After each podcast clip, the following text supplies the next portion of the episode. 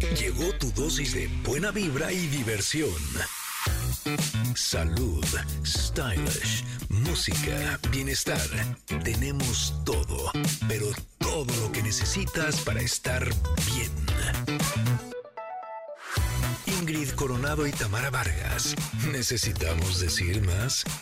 Ingrid y Tamara en MBS. Comenzamos. ¿cómo están? Muy buenos días. Feliz mañana a todos ustedes. Oigan, eh, ya casi llegamos al esperadísimo viernes, que es mañana, así es que estén muy atentos y acerquen a sus peques Connectors porque nos van a acompañar dos personajes que han sido un fenómeno infantil. Beli y Beto están aquí en Ingrid y Tamara. Ah, qué bueno eso. Oigan, buenos días a todos, comunidad Connector, ¿cómo les va? Hoy es jueves, sí, jueves de covers. Y ¿saben qué? Jueves de darnos consejos. En su gustadísima sección de Entre Connectors, hoy ustedes pueden pedir un consejo que ya saben que los demás Connectors están listos y preparados para darles un punto de vista que a lo mejor ustedes no habían visto. El 5578651025 es nuestro WhatsApp. Y bueno, pues ahí estaremos eh, entre Connectors. También vamos a platicar con el periodista Gerardo Sánchez sobre los riesgos de la idealización de los novios extranjeros. ¿Qué tal ese tema? Y más adelante la nutrióloga Flor Álvarez nos dirá cuáles son esos alimentos que pensamos que son dañinos para la salud, pero que fíjense que en realidad no. Órale, qué bien. Mm. Ya me imagino cuáles, fíjate, ya puedo ver por ahí. Este, pero pues saben que también vamos a platicar con Stephanie LC sobre su libro Las Damas de la Buena Fortuna. Y nuestra stylist Michelle Ávila nos va a explicar cuáles van a ser los colores en tendencia para este 2024. Bueno, tenemos eso y mucho más para ustedes en estas tres horas de programa que se llama Ingrid y Tamara en MBS. Comenzamos. Ingrid y Tamara en MBS 102.5. Estamos en nuestro jueves de covers. Esta canción es original de Juan Gabriel, ya la hemos escuchado. Ha sido reconocida como una de las canciones más destacadas del cantautor y ha sido incluida en varias recopilaciones y álbumes de grandes éxitos de artistas. Y como estamos en jueves de covers, esta versión de Te lo pido por favor es de Jaguares. Ellos la grabaron en el 2002. Pero ¿cómo están, Connectors? Qué gusto que se estén conectando con nosotros este día. La verdad es que me siento más feliz que nunca porque siento que cada vez ustedes se comunican más con nosotros y eso está bien padre. Cada vez recibimos más mensajes, eh, ya sea en ex, en arroba Ingrid MBS, bueno, nuestro WhatsApp, y el poder conocerlos un poquito más y me encanta porque ya hay muchos nombres que sabemos quiénes son, ya sabemos más o menos cuáles son sus gustos y eso es, es bien bonito. Así es que si ustedes quieren formar parte de esta comunidad, eh, comunidad VIP, en donde además les tenemos regalos exclusivos. Bueno, pues escríbanos al 55 78 65 1025 y estaremos encantadas de podernos comunicar. Pero gracias a todos los que en este momento se están conectando a través del 102.5. También eh, saludo con mucho gusto y les mando un abrazo muy, muy fuerte a todos los que nos están escuchando en Córdoba, que nos sintonizan a través de EXA 91.3 y también a Mazatlán, que nos sintonizan en EXA 89.7. Ya quienes están en este momento en el podcast, también qué gusto que estén por aquí. Además, me han estado escribiendo muchísimo para decirnos que están muy contentos con esta nueva versión en donde los contenidos están eh, arriba en las plataformas de forma separada. Por lo tanto, tienen la posibilidad de que si escuchan el comentarot y eh, escuchan algo que creen que le pueda servir a alguien más, bueno, pues lo pueden compartir directamente y eso está bien, bien padre. Tú, Tam, ¿cómo estás? Buen día. Bien, bien, sufriendo porque se nos fue la luz. sí, ya te escuché. En toda la zona de la, Riviera, que es donde vivo, pues no hay luz. ¿Quién sabe qué pasó? ¿Se tronó? ¿Desde cuándo? Este, ah, fíjate, como al 20 para las 10. Ay, justo antes de empezar, neta. Oye, es lo que exactamente es lo que yo digo, parece que sabían y me estaban espiando. Pero bueno, este ya sabes, los chats de los vecinos, "Oigan, tienen luz." No, no, no, y todo el mundo así llorando, pero bueno, este espero que se arregle pronto. Por lo pronto, yo sí estoy muy contenta de que sea jueves, jueves 18 porque hoy en la noche Ingrid Coronado estrena su video podcast. Mira que lo traigo aquí. Gracias, Tam, por recordarlo. Sí, estoy muy contenta. Hemos estado trabajando muchísimo, cuidando los últimos detalles. Eh, pero ya esta noche, a las 8 de la noche, en mi canal de YouTube, Ingrid Coronado Oficial, lanzaremos el primero de varios capítulos que están dedicados a los temas de las relaciones personales, en donde tengo la intención de que todos aprendamos cómo relacionarnos mejor con el sexo opuesto. Y el primer capítulo es con mi cuñado eh, Alex Intec y su esposa Karen, que nunca había dado una entrevista. Híjole, y está bien padre ahora que la estuve revisando. La verdad es que nos compartieron ideas bien, bien buenas para que una relación funcione. Ellos tienen, híjole, más de 30 años de estar juntos y son una familia bien bonita. Así es que los espero esta noche a las 8 en mi canal de YouTube. Se pueden suscribir. Ya subí en mis redes sociales, Ingrid Coronado MX, la liga, para que puedan activar la campanita y los notifiquemos a las 8 en punto para que no se les vaya. Así es que gracias. Sin duda, sin duda se requiere de conocimiento eh, para mantenerte en una relación de pareja, ¿no? De, información, de, práctica, vamos, que todas las herramientas que lleguen a nuestra vida, eh, pues no estarán de más, así es que estaremos muy pendientes de tu video podcast hoy a las 8 de la noche. Y yo con esto quiero decirles que tenemos pregunta del día. Claro que sí para que por favor empiecen a contestar, porque nos gusta mucho leerles, siempre les digo eso, y esa es la verdad. Hay veces que entre una cosa y otra hay mucho contenido, pero de que todos los días les leemos toda la producción e Ingrid y yo, eso es un hecho, y muchas veces nos quedamos inclusive hablando de eso. Pero bueno, eh, les voy a decir en dónde, bueno, primero cuál es la pregunta y dónde pueden contestarla. La pregunta del día es, ¿Cómo dices cuando no quieres salir, cuando no este, te da flojera, ya habías hecho el plan, cómo, cómo le, o como no se ves a alguien y este que te dice, oye, pues comemos, y tú qué le dices, este, ah, órale sí, o de plano si eres de los que directamente dice, no, no voy a comer contigo porque no quiero, o pones algún pretexto este, ya que hiciste el plan para no salir, ¿qué pretexto pones? Yo les voy a decir una cosa, yo me he dado cuenta que esto de que los señores, o sí, sobre todo me parece a mí que los hombres dicen, eh, no, es que este, mi esposa no me deja y ya se enojó y no sé qué, es puro pretexto.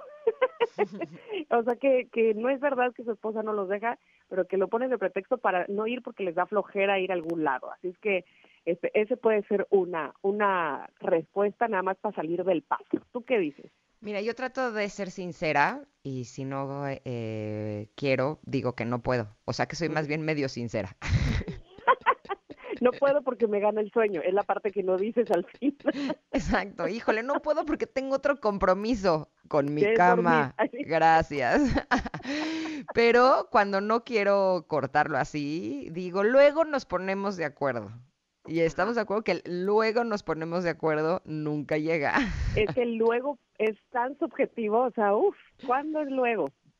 Exacto, luego no dije cuándo, entonces no está mal, porque luego puede ser nunca. Ahí luego.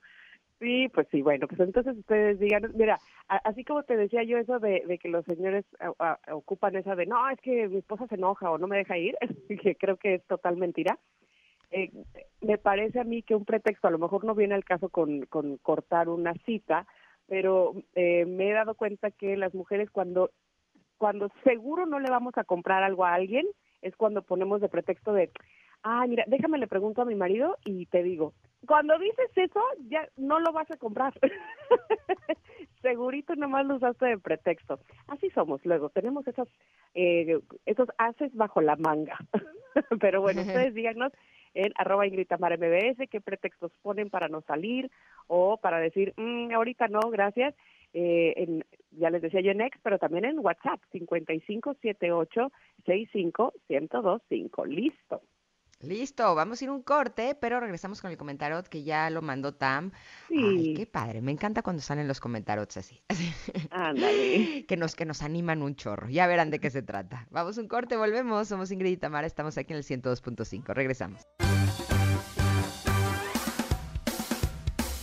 Es momento de una pausa.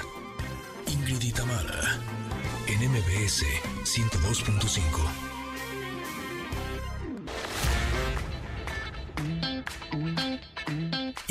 Tamara 102.5. Continuamos.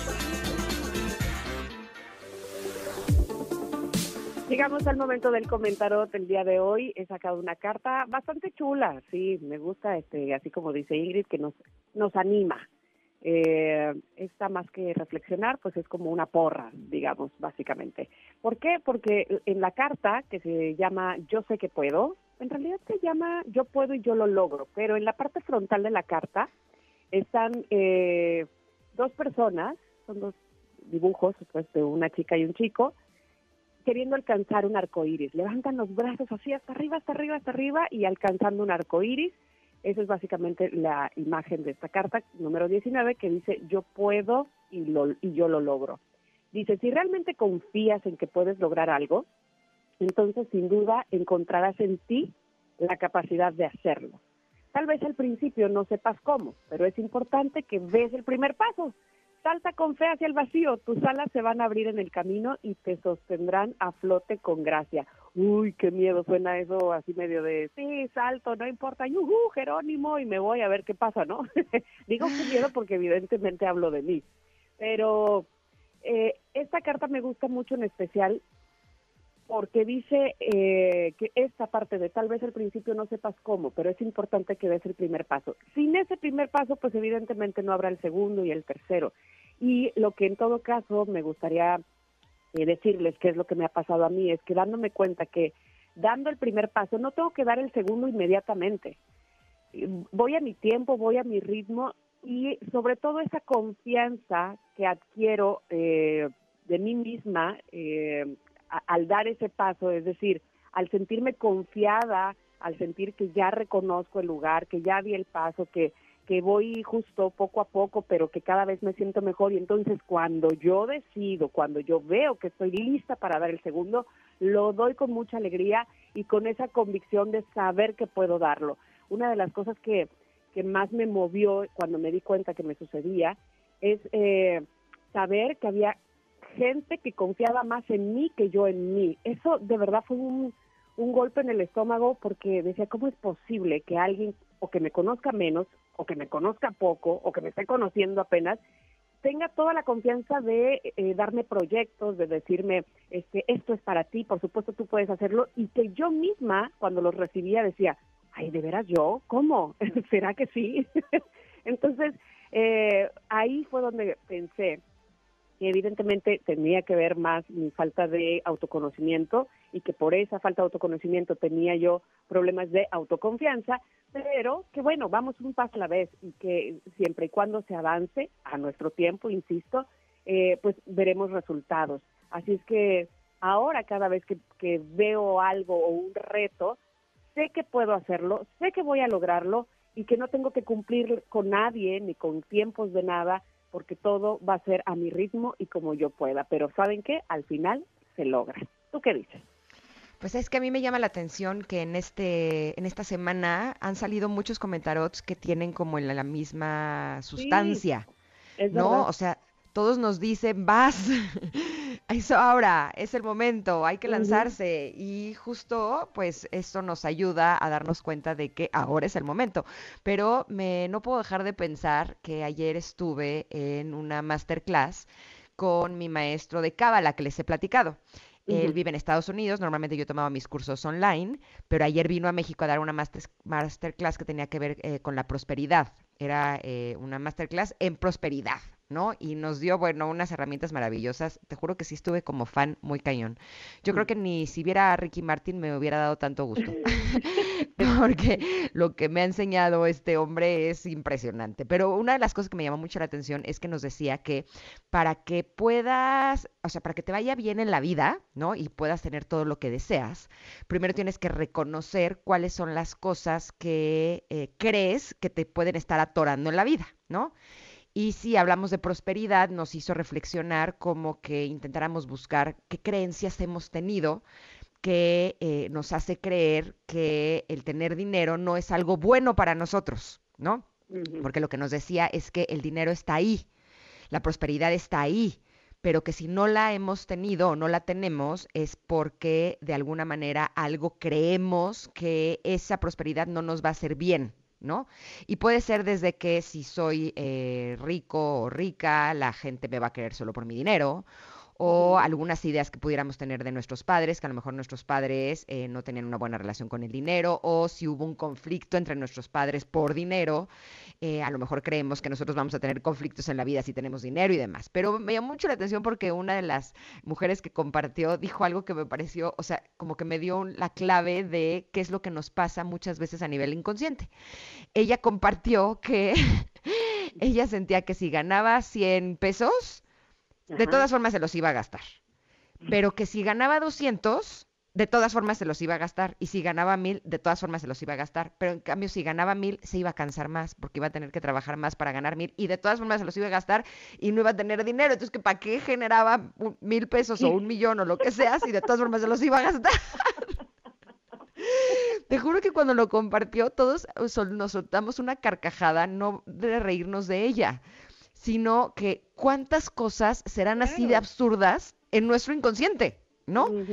¿Cuántos miedos tenemos de cosas que no van a pasar y que como tenemos ese miedo no nos lanzamos a hacer tal cosa en cualquier área, porque puede ser desde eh, a nivel empresarial o a nivel laboral o a nivel personal o a nivel de pareja, ¿no? ¿Cuántas cosas decimos, no, no, no, porque seguro si hago tal cosa me va a pasar tal? ¿No? Y puede ser así de absurdo como ese pensamiento de que para qué gano más dinero si de todas formas me lo voy a gastar, ¿no? Claro, es que además, este, evidentemente para ella no era absurdo, o sea, cuando, cuando te extraes del pensamiento, cuando lo expones inclusive a los demás, es que logras ver que no tiene ningún sentido, pero mientras estás metido en ese remolino, en ese loop de no, pues no gano más porque me voy a gastar más, ¿no? Exacto, y pero, o sea, te juro que cuando empecé a hacer yo mi listita de mis eh, creencias eh, que podrían estarme limitando en esa y en otras áreas, son igual de absurdas, ¿no? y a nivel racional podemos decir, ¿pero es en serio? O sea, o sea, ¿cómo es posible que yo piense eso? Pero lo peor del caso es que eso es lo que está haciendo que no se estén manifestando las cosas que realmente deseo, ¿no? Entonces, eh, me parece que el día de hoy que salga esta carta en el que nos está diciendo que yo puedo y yo lo logro, sí valdría la pena que cuidemos este tipo de pensamientos, ¿no? Me o cuando dijo ayer el, el, maestro que una vez le compartió a alguien que no quería ganar más dinero porque entonces iba a tener que pagar más impuestos. Podría sonar absurdo, pero así es como pensamos, ¿no? Y ese tipo de pensamientos son los que están haciendo que se estén deteniendo las cosas que realmente deseamos. Entonces, eh, yo los invitaría el día de hoy a que hagamos una listita, ¿no? De qué creencias son las que podamos tener y que las escribamos, porque aunque sean absurdas, están ahí, ¿no? Y, y, finalmente a lo mejor a, ti no te lo parecen este, y, y, los demás piensen que sí, pero tú con eso puedes, este, o, es algo que, vamos, que a ti no te parece absurdo y sigas, o al revés, que a ti te parece de lo más eh, absurdo y, y, entonces eso te limite, como bien estás diciendo. Fíjate, me acabas de, hacer recordar que la primera vez que, no, bueno, no la primera vez, pero cuando comentamos, eh, me acuerdo a mi suegro que habíamos comprado un terreno y estábamos tan emocionados porque era en esquina y entonces decíamos, no, encontramos un gran terreno en esquina, es el más alto del, de, todo el fraccionamiento, se ve, tiene una vista preciosa, no sé qué, y dice, pero, ¿cómo en esquina? Se gasta más en pintura, ¿no? la fachada es más. Y nosotros así, oh, que la canción estábamos tan emocionados. Entonces, evidente lo que, eh, evidentemente lo que para unos puede ser algo que no creen y para ti sí, si vas fiel a esa, esa creencia, para bien o para mal, pues te servirá para eh, avanzar o para detenerte, ¿no? Sí, ayer compartían cosas como no quiero que mi empresa crezca porque si no entonces voy a tener que lidiar con más empleados. No, a ver, entonces ve la forma mejor de no lidiar con los empleados, ve la forma de relacionarte bien con ellos, de apoyarlos, de que la, de elegirlos mejor, a lo mejor, no sé, ¿no? O sea, como ve la forma, pero que no sea eso lo que te detiene. Pero los pensamientos generalmente son así. ¿No? Y muchos de ellos tienen que ver con lo contrario de esta carta, de que pensamos, es que si hago tal cosa, uy, no, como ha salido mal las otras veces, seguramente va a salir mal, no, entonces mejor no lo hago. No, es que si me lanzo a hacer tal cosa, no, y si pasa esto, y empezamos a pensar cosas que no sabemos ni siquiera si van a pasar, y lo más probable es que si nos lanzamos, no pasen. Exacto, exacto, y solamente nos están limitando, ¿no? Y nos están congelando y no nos movemos, es verdad. Eh, pues miren, la carta está publicada como todos los días y eso me encanta porque sé que a ustedes también les gusta en arroba Ingrid Tamara MBS, ahí nuestro ex.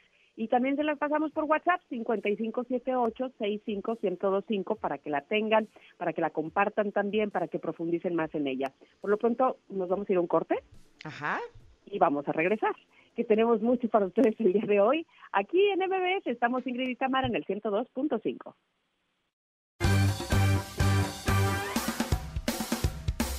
Es momento de una pausa. Ingrid y Tamara, en MBS 102.5.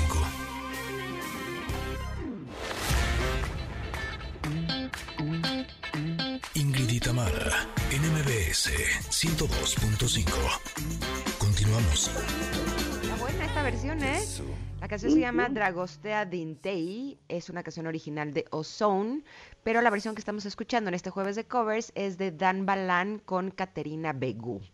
Y con esta canción le damos la bienvenida a Flor Álvarez, ella es nutrióloga y nos va a hablar de cuáles alimentos creemos que son malos para la salud, pero que en realidad no. Ay, estoy deseosa de saber, a lo mejor no los estamos comiendo porque pensamos que son malos y resulta que son buenos. ¿Cómo estás, Flor? Bienvenida. Hola, muy buenos días, Ingrid Tamara. Es un placer estar con ustedes esta mañana. Oye, eh, Pues sí, a ver, ¿con, qué alimento vamos a empezar? Vamos a empezar con el huevo.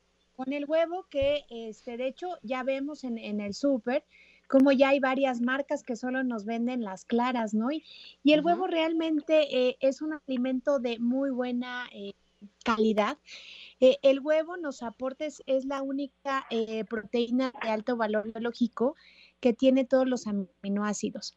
Las proteínas están compuestas eh, por, digamos, pedazos más pequeñitos que se llaman aminoácidos. El huevo, el huevo completo, la clara y la yema, es el único alimento que tiene todos estos aminoácidos esenciales. Es muy buena fuente de vitamina D. Entonces, realmente el huevo es eh, extraordinaria fuente de proteína y realmente hay evidencia que dice que no incrementa los niveles de colesterol, ¿no? Porque yo creo que por eso se ha satanizado mucho que la yema tiene colesterol, que es mejor comer eh, solo las claras. Realmente si, si pensamos, el huevo es un alimento versátil, ¿no? Lo podemos hacer eh, revuelto, podemos comer eh, inclusive en algunas eh, ocasiones en crudo, lo podemos utilizar o mezclar con algunas otras verduras para hacer tortitas, en hot cakes, en waffles. Realmente es un alimento muy versátil y es accesible, ¿no? Accesible para, para la mayoría de población. Y imagínate, Ingrid, el huevo, una pieza de huevo solo nos eh, apro- proporciona 70 calorías. Realmente el huevo creo que está muy satanizado. El huevo completo es una extraordinaria fuente de proteína y de vitaminas y minerales. Entonces yo invito a la gente que se lo coma completo. No le quiten la yema. Qué, qué buen consejo, fíjate, este, doctora, bueno, no sé si me escuchas, espero que sí. Eh, pero Sí, te sí, estaba te- escuchando yo con mucha atención y justo estaba leyendo recientemente eh, que para que la yema provocara un alta de colesterol es que uno tendría que comer casi que cantidades industriales de yema, ¿es así? Que vale la pena eh, mencionar.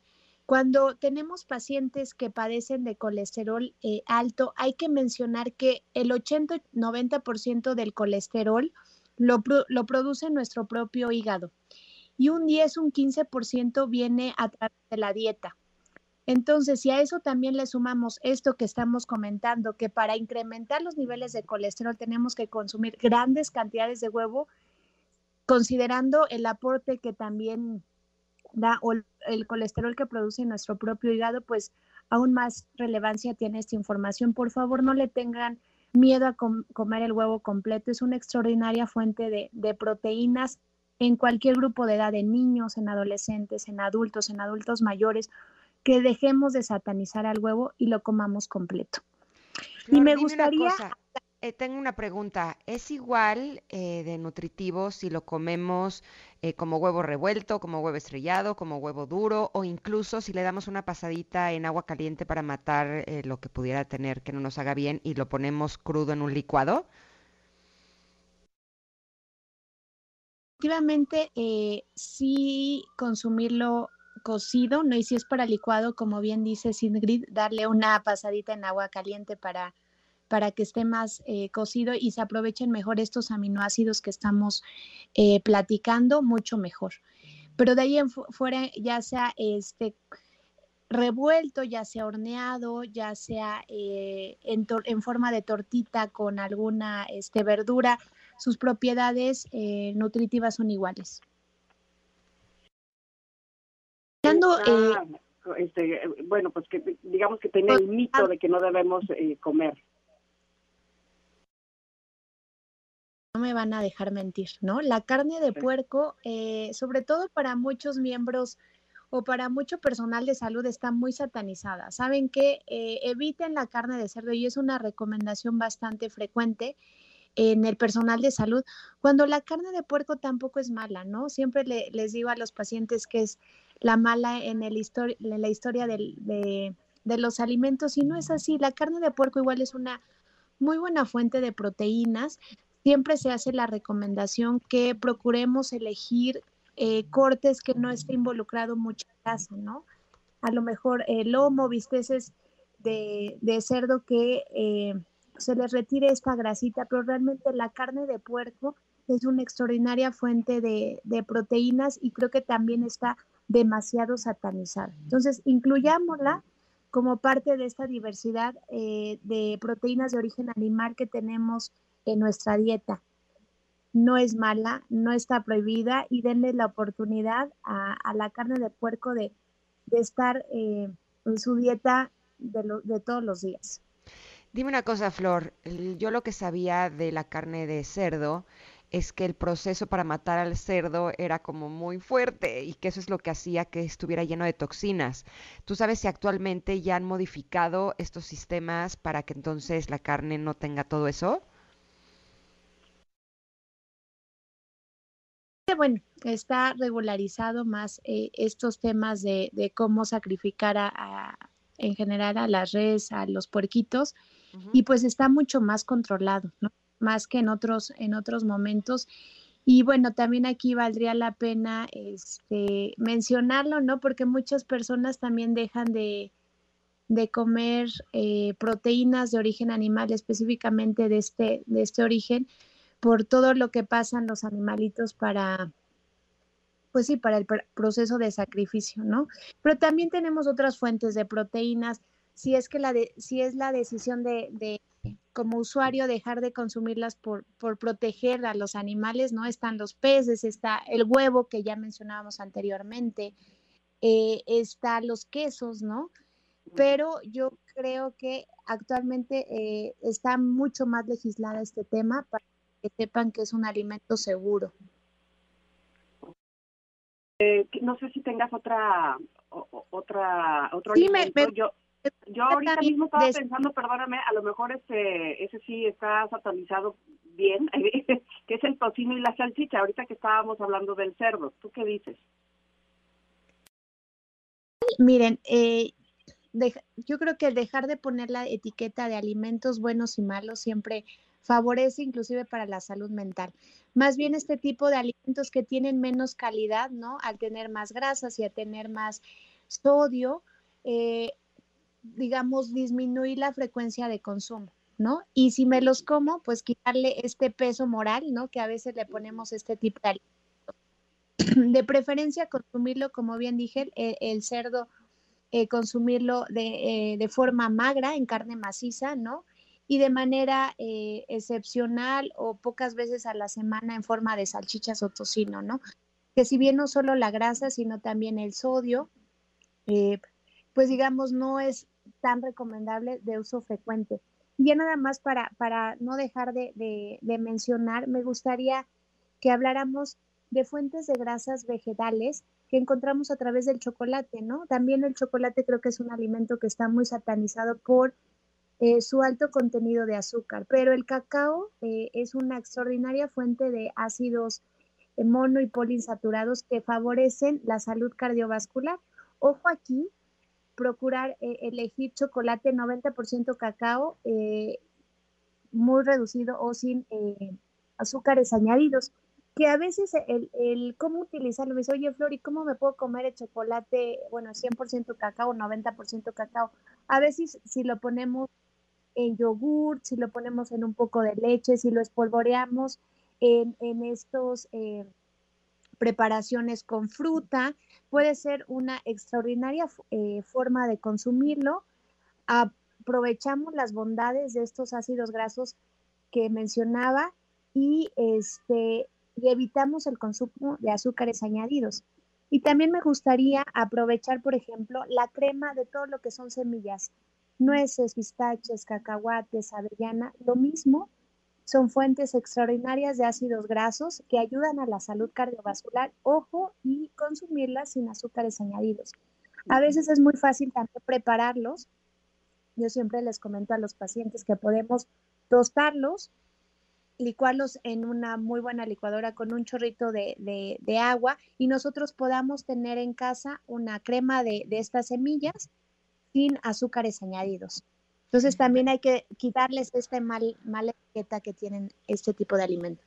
Pero a, ver, Flor, dime una cosa. Yo había leído que si las almendras, por ejemplo, o las nueces, las tostamos en el sartén como para ponérselos en una ensalada que sabe delicioso, que eso hacía que se disminuyeran sus cadenas de aminoácidos, por lo tanto tuvieran menos proteína. ¿Eso no es cierto? No, es que aquí hay que cuidar, o sea, no es, es literalmente al, un tueste sin que se, sí, evitando que se eleve a altas temperaturas la semilla o la oleaginosa. Mm. Sobre todo las semillas son extraordinaria eh, fuente de ácidos grasos y también proteína vegetal. Entonces nada más es ponerlo a tostar de forma ligera para exacerbar su sabor, para que sepan más rico y que cueste menos licuarlo en el momento de que lo agreguemos a la, a la licuadora y queramos tener, obtener esta crema, este, esta consistencia cremosa. O sea, sería como fuego bajito. Fuego bajito, este, de forma muy sutil, nada más que se, se dore eh, la carita y se muele. Flor, tengo una duda sobre los aceites, específicamente sobre el aceite de canola. Me queda claro que freír las cosas no es, la, eh, digamos, el mejor proceso para comérselas. Sin embargo, se sataniza también el aceite de canola. Se debe de usar así en, medidas, eh, digamos, eh, adecuadas o, levemente o tampoco. Los aceites vegetales, incluyendo canola, son eh, muy buena fuente de, ácidos grasos y la recomendación es no recalentarlos, no reutilizarlos, ¿no? Que dosifiquemos de forma adecuada eh, para la preparación que vamos a tener sin reutilizarlo, porque hay gente que si sobra lo escurre, lo deja en algún recipiente y lo vuelve a ocupar. Entonces, esa reutilización es que sí los transforma en otro tipo de ácidos grasos que sí son dañinos para la salud cardiovascular. Entonces, mi sugerencia es usarlo en dosis pequeñas y no eh, sobreutilizarlo, no reutilizarlo. Y, que ahorita que eso, bueno, no sé si tengamos eh, tiempo, me gustaría hacerme... salió hace no mucho un estudio muy, muy interesante en España que justo habla de la calidad de los ácidos grasos como el aceite de olivo y las oleaginosas o semillitas, ¿no? Avellanas, pistaches. Y justo se vio que el consumo de este tipo de ácidos grasos sí disminuye la presencia de eh, eventos cerebrovasculares. Entonces, imagínense si nosotros los integramos eh, como parte de nuestra dieta habitual, eh, pues vamos a disminuir, disminuir este tipo de riesgo con de forma sencilla y aparte deliciosa, porque pues, es muy, muy rico comer este tipo de alimentos. Dime una cosa, algo que también ha estado satanizado últimamente son los lácteos. Eh, lo que pasa es que ahorita también con, toda la información que hay en internet y en redes sociales y con tantos eh, doctores y con tantos nutriólogos, ya uno ya no sabe a quién creerle. Algunos dicen que es mejor no comer los lácteos, otros dicen que son indispensables por el calcio. Eh, entonces, ¿son buenos o malos? Yo creo que vale la pena hacer énfasis que para escolares, ¿no? De seis años en adelante no requerimos más de 500 mililitros de leche o eh, una taza de yogur, que es este, el equivalente a, justo esta dosis de leche.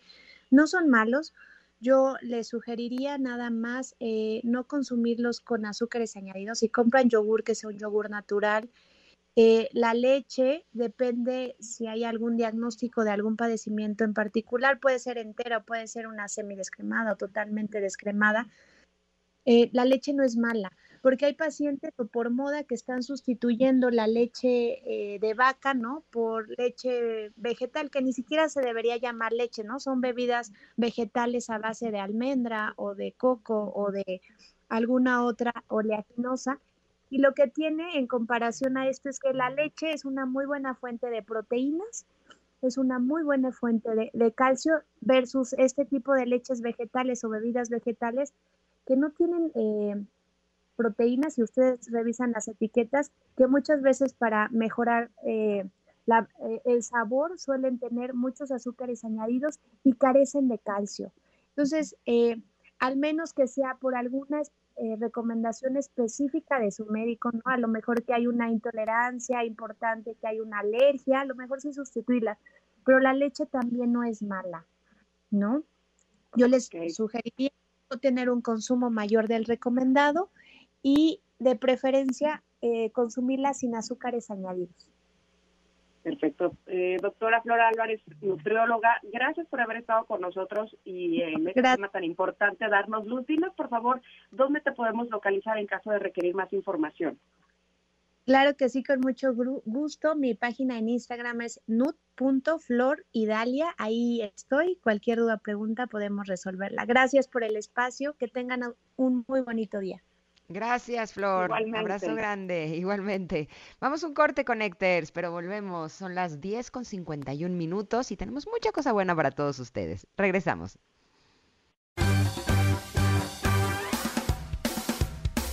Es momento de una pausa.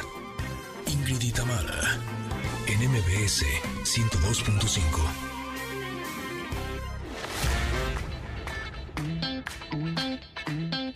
Tamara en MBS 102.5.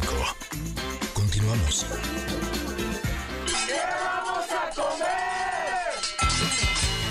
Esa es la pregunta. Esa es la pregunta que puede hacernos volvernos locos. Y entonces, ¿qué vamos a comer? ¿Qué le voy a dar de comer hoy a los chicos o a quien coma conmigo? Este, o yo para mí misma, ¿verdad? Entonces, tenemos este grupo de WhatsApp si ustedes no están, no sé qué, qué está pasando. Por favor, súmense. 5578-65125 y ahí nos mandan nuestros queridos connectors no solamente fotos, sino hasta la receta de lo que están comiendo, lo cual agradecemos infinitamente. Y, y no solamente esta producción, estoy segura que muchos, muchos ahí en el chat están agradecidos compartiendo y compartiendo qué van a comer. Sandra, por ejemplo, nos manda foto de una sopa de coditos con verdura. Se ve deliciosa. Y dice, también voy a comer una torta de huevo con espinacas y papas. Provecho a todos. Dice, provechen a todos. Mmm, ñam, ñam, ñam, qué rico. ¿Qué más Además ya nos acaba de decir Flor, la nutrióloga, que el huevo es la onda. Así que tú muy bien con tu torta de huevo. También Edith nos mandó la comida del día miren, está bien balanceado. Además, nos la manda al lado del teclado de su computadora, o sea que yo creo que está en, este, haciendo eh, o home office o en su oficina. Y está, miren, tiene una es verduritas cocidas, que se ven re buenas, con bistec de res, con pimientos y de postre, una toronja. Muy bien. Ah, Además ahí se ven unas de estas tostaditas que son hechas como de, maíz, que son como si fueran un, rectangulito chiquito. que son, son re buenas con salecita.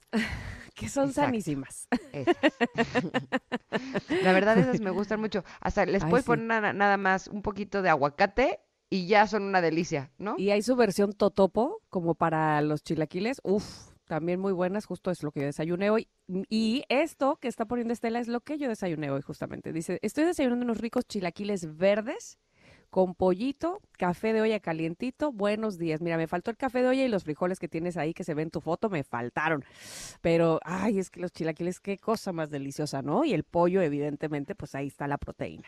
Me encanta. También si le pones frijoles, también ahí está más proteína. Ah, todavía más, exacto. Y saben más ricos.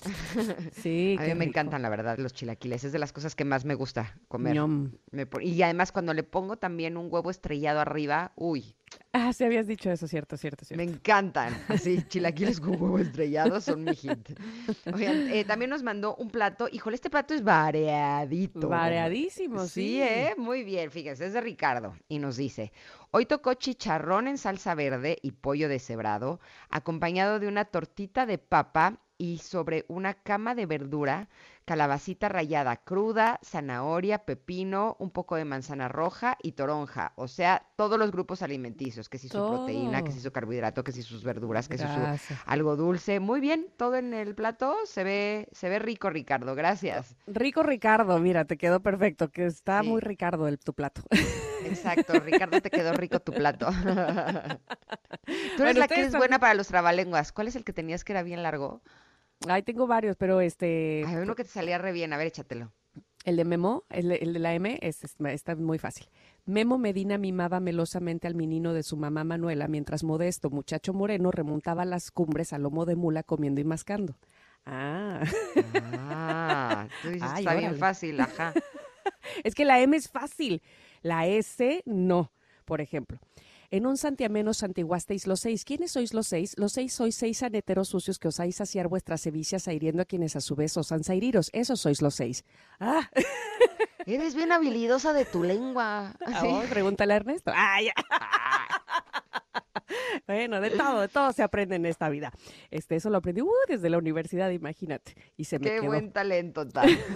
Oigan, sigan mandando las opciones de comida en el WhatsApp de que vamos a comer. Eh, estaremos muy felices de poder tener eh, nuevas ideas. La verdad es que me encanta porque además no solamente nos dan hambre, sino que nos dan soluciones. Y eso está muy bien. Uf, Oigan, pero antes de irnos a un corte, eh, queremos hablar de un tema súper importante, porque luego los imprevistos, híjole, pueden hacer que tu día no sea un buen Mm. día o, tu semana o tu mes. Exacto. Todos sabemos que hasta un mínimo choque puede convertirse en una pesadilla. ¿Y tu pago qué tal? Luego puede tardar semanas o meses. Ay, En cambio, con el seguro de auto de BBVA, tu golpe se resuelve con autoajuste a través de tu celular. Además, te pagan tu golpe en menos de 24 horas. Imagínate nada más, así, Eso es, que- rapidito.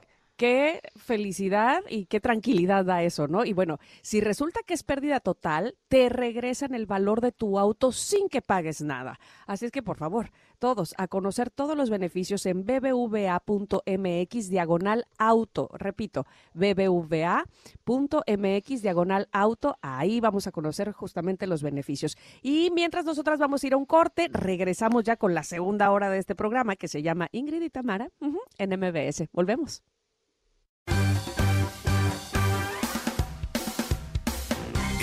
De una pausa. Ingrid y en MBS 102.5.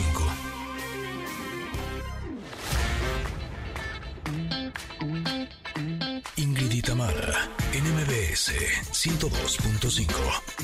Continuamos.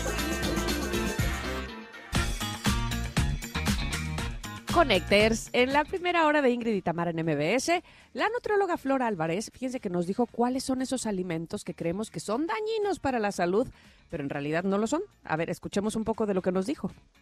Vamos a empezar con el huevo, que de hecho ya vemos en el súper como ya hay varias marcas que solo nos venden las claras, ¿no? Y el Ujú. huevo realmente es un alimento de muy buena calidad. Los aportes es la única eh, proteína de alto valor biológico que tiene todos los aminoácidos. Es muy buena fuente de, de vitamina D. Entonces realmente el huevo es extraordinaria fuente de proteína y realmente hay evidencia que dice que no incrementa los niveles de colesterol. Y más adelante nos acompañarán Beli y Beto para invitarnos a su próximo concierto en la Ciudad de México. Además platicaremos con Tiffany LC sobre su libro Las Damas de la Buena Fortuna y Michelle Ávila nos dirá cuáles son los colores en tendencia para el 2024. Tenemos esto y mucho más. Somos Ingrid y Tamara. Estamos aquí en MBS. Continuamos.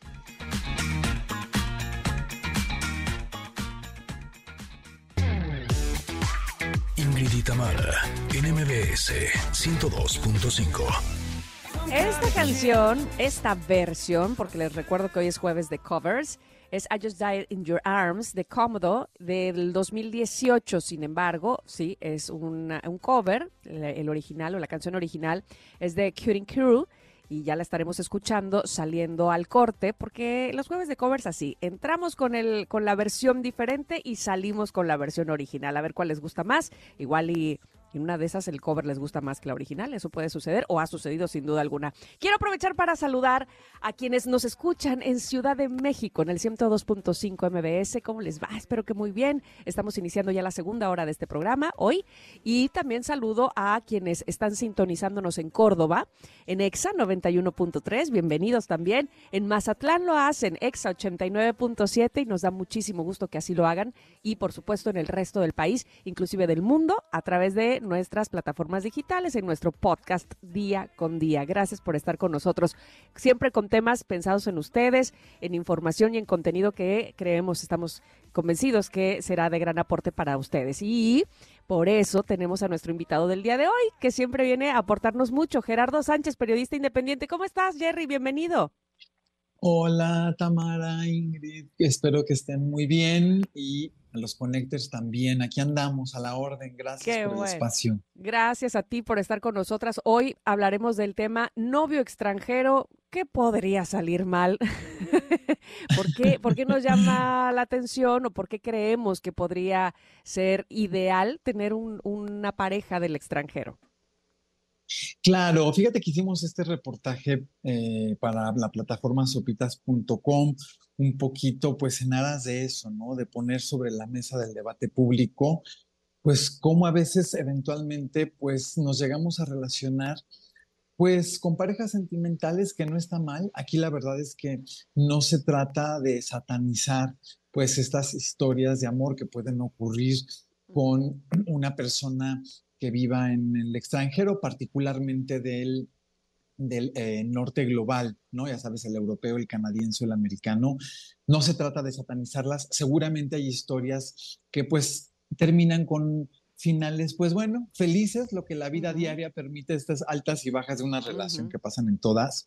Pero fíjate que sí ha habido una, pues eh, se ha identificado que de pronto pueden eh, ocurrir sucesos graves de violencia para mujeres latinoamericanas, pues que de pronto en esta aspiración a tener un novio con estas características, pues es la pareja perfecta, solo por el simple hecho, te digo, de ser pues europeo, canadiense, americano, y que eventualmente pues podría tener un desenlace fatal. Y ese es un poco el alertar cuáles pudieran ser las señales de, de semáforo en rojo para poder hacer algo al respecto, ¿no? Hay una parte que dice, yo no me he muerto de hambre en Perú como me he muerto de hambre aquí en Suiza. Híjole, se, me hace, se me hace fuertísimo, ¿no? Porque finalmente esta historia de Irene, pues eh, nos hace reflexionar que eh, no quiere decir en el país en el que vivas la situación en la que vas a vivir, sino más bien cuál es la vida que estás creando en ese país y de quién estás acompañado, ¿no? O acompañada. Sí, fíjate Ingrid y Tamara que cuando hice este reportaje, pues eh, conocí este testimonio de esta chica que pues sí conoció a este personaje que en realidad es un polaco pero radicado en Suiza, pero que lo conocí en Perú oh. y que la verdad no tuvo un desenlace tan, tan bueno. Al principio, ya sabes, lo conoce, fue muy lindo, muy atento, eh, muy proveedor, muy, generoso.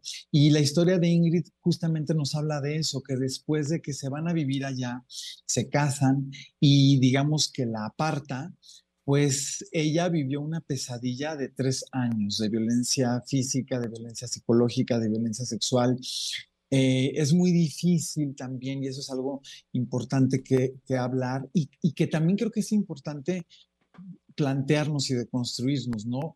El por qué pensamos como pensamos y que muchas veces a lo mejor se pueden llegar a tolerar situaciones de violencia, pues por mantener esta lealtad al constructo moral que de pronto se puede tener hacia la figura del matrimonio eh, y honrar a esa institución eh, y que puede pasar en todas las parejas, ¿eh? aunque tu pareja no sea extranjera, este, ahí no tiene, pero bueno, aquí un poco el foco se dio como en esta, en esta pues tendencia que de pronto está pues romantizándose. Ajá, este, idealizar a una persona, en este caso específicamente porque es extranjero, porque finalmente ahora sí que en todos lados se cuecen habas, ¿verdad? Como dicen, hay eh, personas de todo tipo, seguramente en todas partes del mundo, y entonces, en todo caso, habría que estar muy pendiente siempre, no solamente aquí o, con personas del extranjero, pues de con quién nos relacionamos. Este, eh, podemos caer, evidentemente, en esta, en esta historia como la de Irene. Eh, y, que seguramente se vuelve más compleja, se vuelve más difícil cuando estás lejos de tu país y lejos de tu gente. Totalmente. Sí, sí, totalmente. Y fíjate, que, bueno, les cuento que eh, este reportaje de hecho nació un poco porque yo comencé a ver en TikTok eh, cuando uno está monitoreando o viendo, ya sabes, estás scrolleando, a mí me llamó mucho la atención que hay una tendencia de muchas jovencitas que, pues bueno, tienen como esta aspiración a el tener un novio blanco, ¿no? Y hay videos que se están, eh, eh, eh, o un novio europeo, hay muchos videos que, se comparten y se dicen, por ejemplo, citamos ahí una frase de una TikToker que dice, no llores, amiga, al final acabas en París viviendo con un europeo guapísimo. Em, o luego hubo otro que decía, recuerda que tu futuro... Recuerda que tu futuro esposo está en Europa esperándote. Y entonces hay una tendencia como de pronto aspiracional. Y yo creo que sí habría que poner como la señal de alerta, insisto, no satanizar a todas las relaciones hay trabajos, hay otros trabajos periodísticos, uno que publicó el Pulitzer Center titulado El infierno lejos de casa, donde da cuenta de otros testimonios sobre la violencia pues doméstica que de pronto pueden experimentar en esta, en esta eh, pues ecuación, ¿no? Novio europeo, mujer latina, se van a su país y entonces ahí desposeídas de redes sociales, de conocer el, marco legal del país, muchas veces no conocen la lengua, el idioma, el que se habla, y eso las pone en situaciones bastante eh, complicadas. Tenemos que tener muy claro que la violencia no tiene color de piel. Y sobre todo que la violencia no empieza en el grado más alto desde el principio, ¿no? Yo me acuerdo que hace muchos años yo decía, pero es que ¿cómo es posible que una mujer se quede en un matrimonio o con una pareja que es violenta? O sea, como por, ¿no? Hasta que finalmente con el tiempo entendí que lo que pasa es que eh, las cosas de violencia empiezan muy sutiles y esa violencia sutil empieza a vulnerar la seguridad y autoestima de la otra persona, de manera que puede el agresor empezar a subirle de tono, ¿no? Es un poco como la imagen de si tú pones a, una rana adentro de una olla y, le pones agua y le empiezas a subir el, calor, ¿no? El fuego eh, pues evidentemente la rana no va a saltar de la olla porque no va a sentir cómo eh, empieza a tener este efecto dañino en contra de ella, ¿no? Y siento que la violencia un poco es así, empieza poco a poquito, poco a poquito y cuando te das cuenta ya tu seguridad de autoestima está en el piso y el otro ya es un violentador marca enorme, ¿no? Como es el caso lamentable pues de esta chica Irene que terminó en esta situación en Suiza. Claro, o de otros casos. Fíjate, Ingrid Tamara, que platicamos en ese reportaje con Gabriela Pablo Saucedo, que ella es vocera de la Unión de Madres Protectoras. Ella fue víctima también de una eh, pareja pues, sexoafectiva, de una relación sexoafectiva. me llegó a decir, eh, su segundo matrimonio, porque el primero fue un mexicano sinaloense, y entonces me llegó a decir, es que me salió más machista el francés que el, que el sinaloense, ¿no? Esa es como una, una frase importante como para desmitificar esta parte que dices, como bien dices, eh, Ingrid, de que, pues sí, la blanquitud no es sinónimo de perfección y e-, esta Gaby, Gaby Pablo Saucedo nos habla, por ejemplo, de este síndrome Disney, que hay que deconstruirnos. Particularmente las mujeres, pues bueno, son por un constructo social, pues llegan a ser más susceptibles a tolerar, a creer que es normal. Em, sí hay que hacer como una revisión de que de pronto, pues no necesitas estar eh, violentada para estar acompañada o identificar cuáles son las características en la medida de lo posible desde las primeros, ah, pues ejercicios de violencia y pues entrarle, ¿no? Saber, aprender a saber salirse a tiempo. Creo que esa es un poquito la, la, a la reflexión a la que invita este trabajo periodístico, sin juzgar, sin satanizar. Se vale pedir ayuda, se vale, me acuerdo también que esta activista me dijo, y, y es un poco con lo que cierra el reportaje, ¿no? Que el príncipe azul al final del día terminaron siendo sus amigas y sus redes de apoyo. Entonces también creo que vale la pena pues hacer esta reflexión, este, pues este trabajo de, de, replantearnos por qué pensamos lo que pensamos y cómo nos llega a afectar eventualmente. Me, me, queda la duda si alguna persona pasara por esta situación tan grave como la de Irene o quizá más grave, eh, estando fuera de su país, ¿qué es lo primero que debería de hacer o con quién debería de ir? Quizá al consulado de su país, este, ¿a quién le pediría claro. ayu ayuda? Cuéntame. Sí, tratar de buscar redes, tratar de redes de apoyo, ¿no? Siempre las personales. En el caso, o sea, Irene, la verdad es una historia terrible porque fíjate, Irene vivía en Suiza, que es un país que tiene una, un marco legal importante donde la persona, su violentador, hubiera sido muy fácil que, que, que entrara eh, o, o, que estuviera o que quedara preso. No había ahí los um, las uh, permisos para que los queden impunes, eso es muy difícil, pero el problema de Irene es que no tenía la lengua, no sabía dónde acudir, la persona la tenía cooptada con lana, entonces ella afortunadamente pudo conocer a una persona escondida del marido y fue ella quien la ayuda a escapar del país, pero en su caso pues quedó impune en un país como Suiza, donde este tipo de delitos normalmente no quedan impunes. Entonces, sí, es tratar de, de buscar todas las redes posibles, tanto de autoridades, de salirse. Siempre la mejor opción es buscar eh, distancia física de, las, de los agresores y, y, tratar de, pues sí, informarse de qué opciones pueden tener, como tú dices, el consulado, eh, la misma autoridad, la misma policía, en fin, es complejo, pero hay que ponerlo sobre, sobre el, la mesa este, esta situación, esta realidad que pueden llegar a experimentar algunas mujeres, ¿no? Y algunos hombres también, o sea, esto no es sí, una cuestión de género, la verdad es que, y algunos niños, y algunas niñas, y algunos Totalmente, adultos mayores, sí. o sea, finalmente creo que tenemos que aprender a reconocer que, como dice esta nota, novio extranjero, príncipe azul, que podría salir mal, que nuestro príncipe azul somos nosotros mismos y tenemos que aprender a cuidarnos a nosotros mismos, a reconocer estas señales de violencia antes de que se vuelvan algo grave, para podernos acompañar en esta vida de una forma mucho más saludable. Tenemos que ir a un corte, Gerardo, pero me gustaría que al regreso nos platicaras cuál es el desenlace de esta historia. ¿Te parece bien? De acuerdo, a ver, sigamos, sí, sí, sí. Vamos un corte, volvemos, somos Ingrid y Tamara, estamos aquí en MBS. Continuamos. Momento de una pausa. Ingrid y Tamara, en MBS 102.5.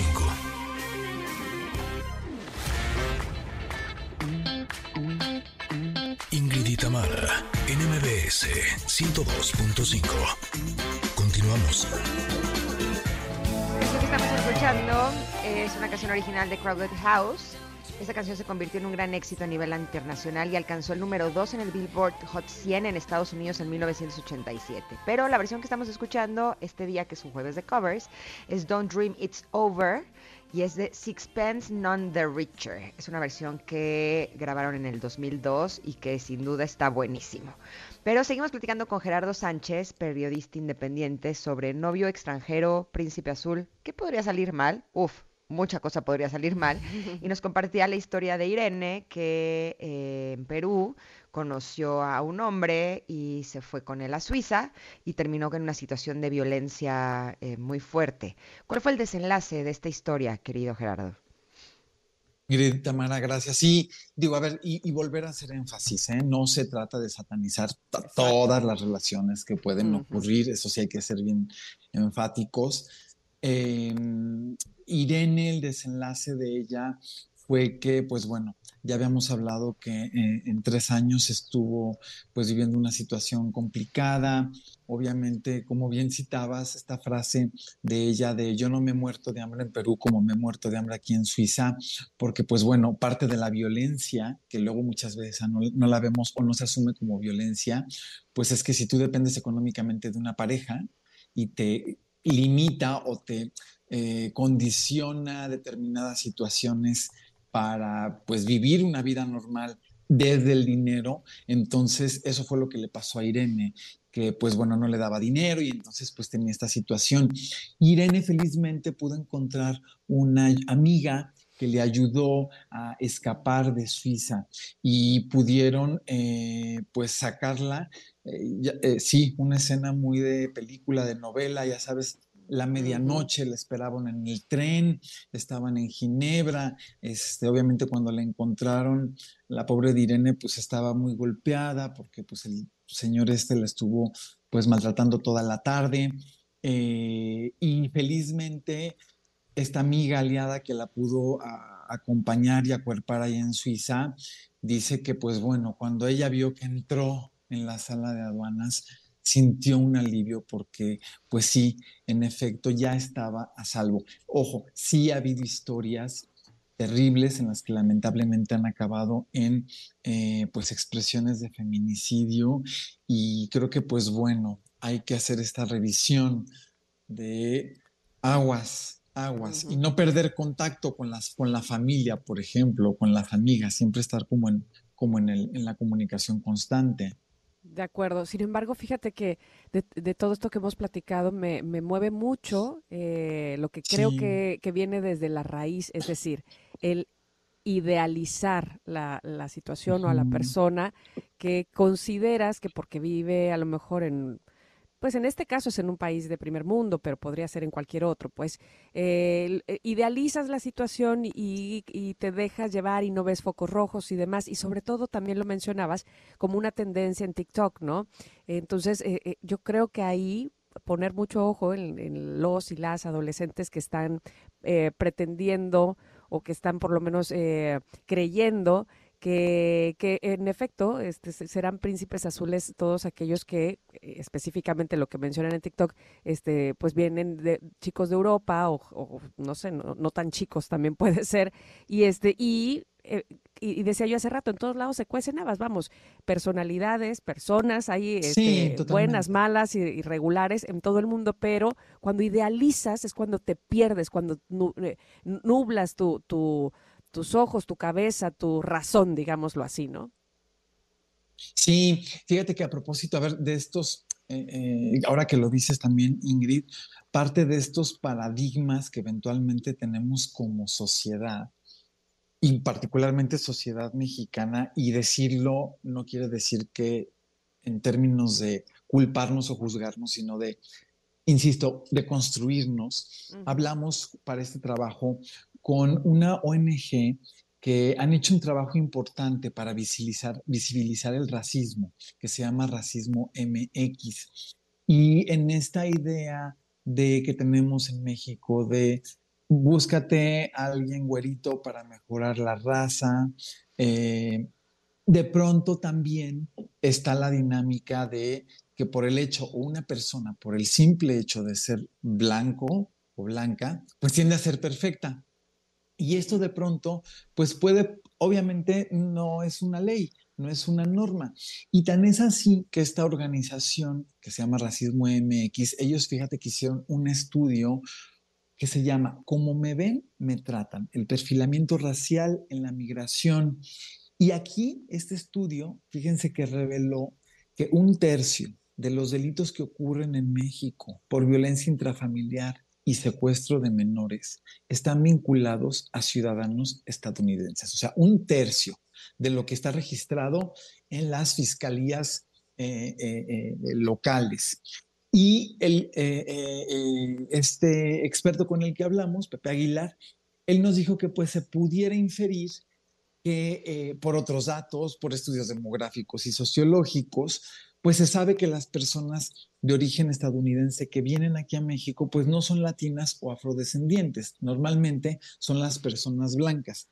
Es obviamente una situación un poco compleja hacer una métrica eh, muy, muy estricta, pero este tipo de datitos pues revelan esta idea de que pues no necesariamente el tema ser blanco eh, pues es tema de perfección, sí hay que también revisar el tema racista que vivimos en México, no solo, bueno, sí, para el tema de, eh, la deconstrucción al momento de que seleccionamos a nuestra pareja sexoafectiva, sino también para otro tipo de, eh, de situaciones, ¿no? Sabemos que pues, el racismo es un tema complicado aquí en México y pues bueno, este es un, un, ejercicio chiquito, humilde, para hacer un zoom en una situación que a lo mejor le puede salvar la vida a alguna persona. De acuerdo contigo, Gerardo. Te agradecemos muchísimo que hayas estado con nosotros. ¿Dónde te pueden encontrar nuestros connectors?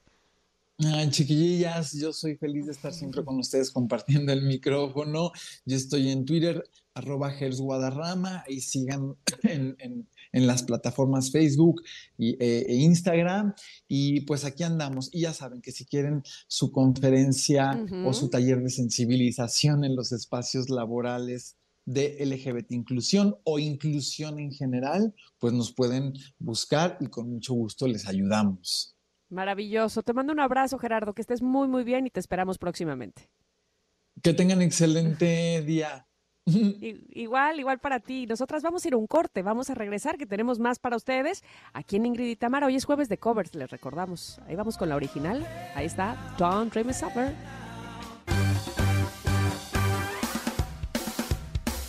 Es momento de una pausa.